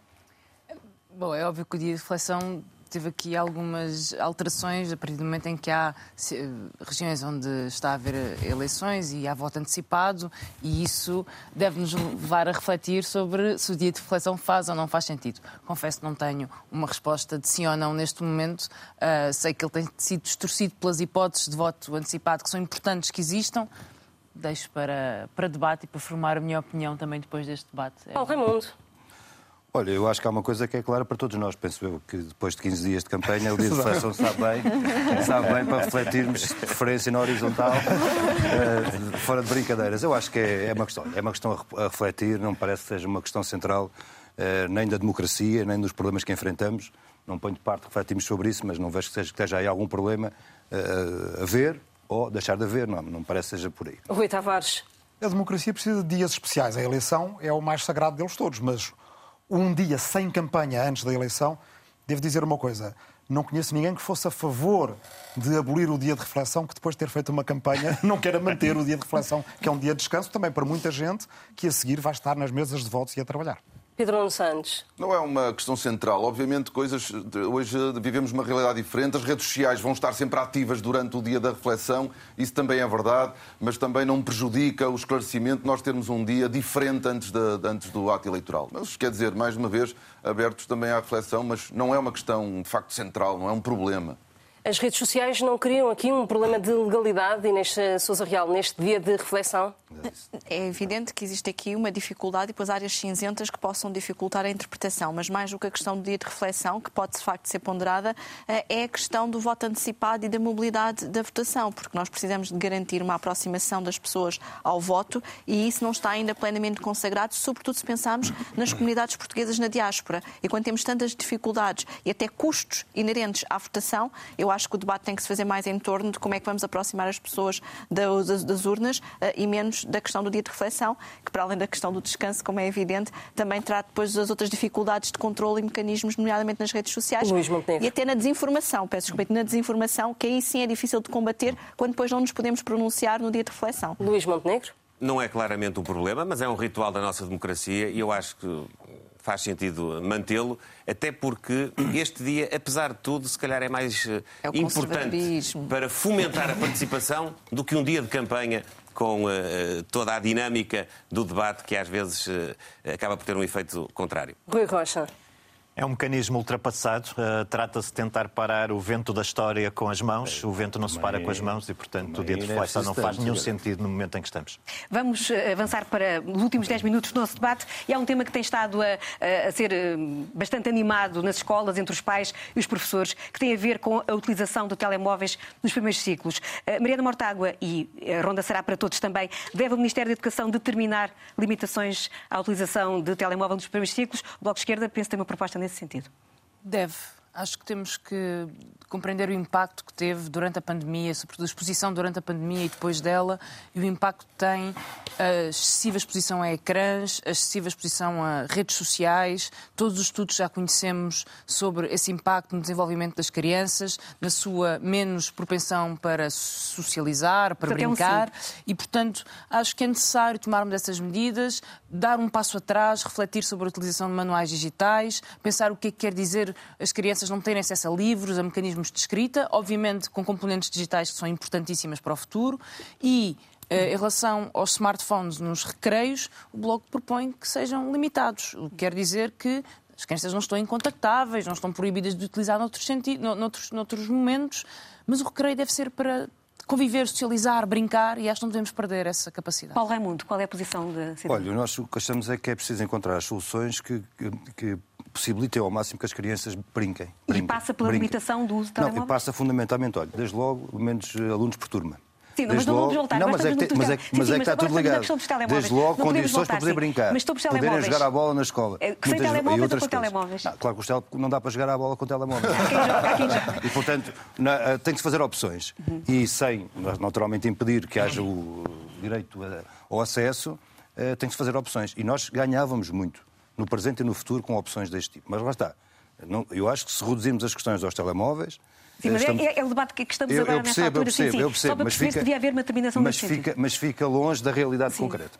Rui Tavares, devem ser eh, reduzidos a limitação de Enquanto a aplicação do princípio da precaução, ou seja, antes de conhecermos melhor, antes de termos uh, linhas definidas que deem mais liberdade às escolas acerca de como fazer, até como utilizar como ferramenta pedagógica, é? achamos que a limitação, o princípio da precaução diz-nos que, enquanto não conhecemos os efeitos, a limitação pode fazer sentido e estamos dispostos a acompanhar essa medida. Pedro Nuno Santos, acho alinhava? Que, acho que devemos libertar a escola, nomeadamente os recreios do telemóvel. Nós temos que ter espaço para o convívio entre as crianças e, e o telemóvel perturba ou está a perturbar. Muitas escolas pelo país têm avançado de forma autónoma e acho que esse é um caminho que deve ser generalizado a todo o território.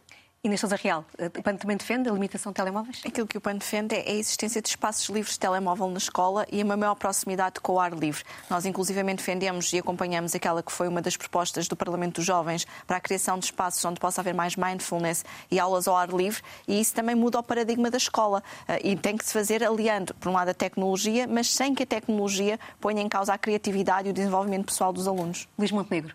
Eu acho que vou surpreender o país dizendo que estou 90% de acordo com aquilo que disse a Mariana Mortágua. De facto, também concordo que o caminho para esta limitação deve ser percorrido, evidentemente que respeitando alguma especificidade que algum estabelecimento de ensino possa ter e, portanto, tendo alguma autonomia na decisão naquilo que é depois a concretização de um princípio base.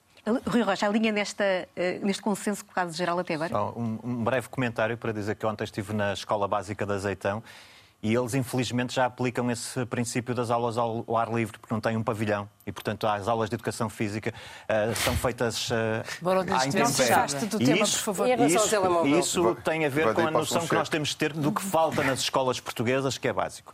Sobre a questão dos telemóveis, mais uma vez, nós temos uma visão diferente de, da maioria dos partidos. Nós entendemos que devem ser as escolas, as comunidades escolares, os conselhos de escola, que devem decidir para, para a sua comunidade escolar qual é a visão que tem. Portanto, quando defendemos o reforço da autonomia das escolas, aí está um bom tema que deve ser discutido na comunidade escolar.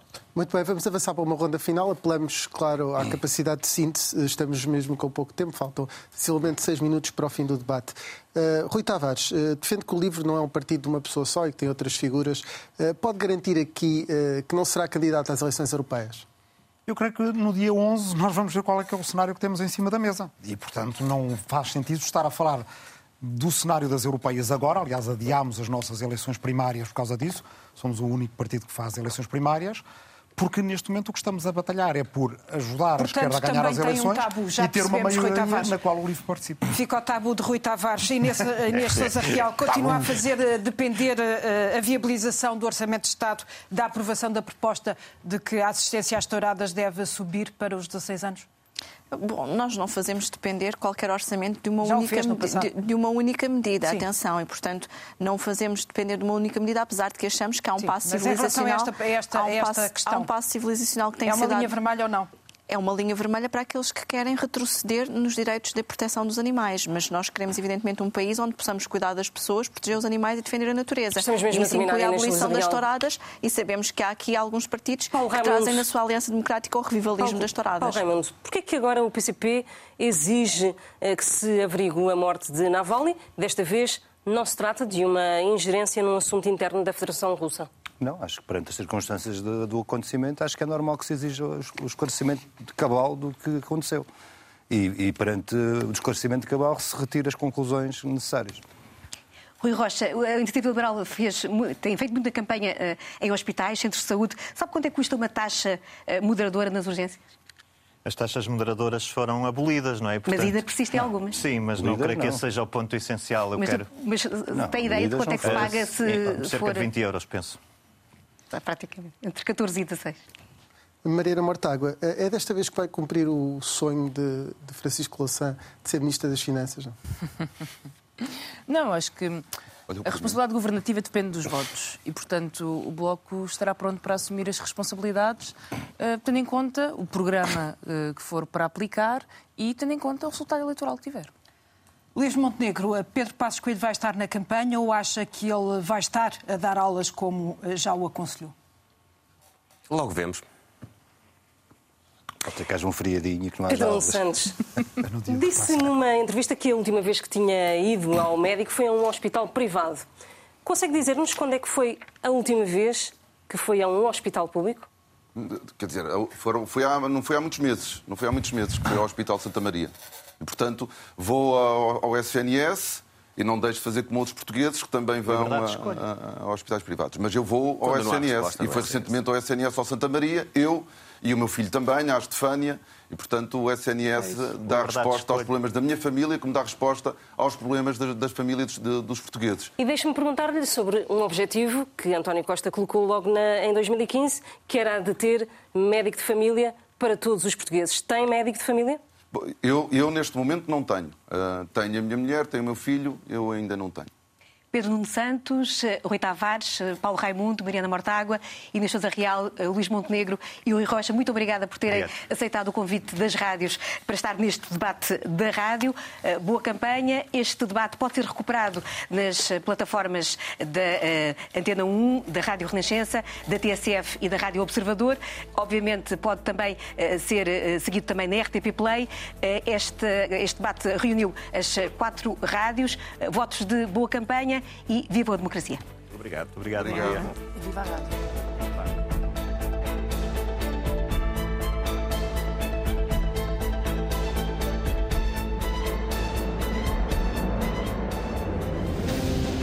Vamos a votos. Legislativas 2024.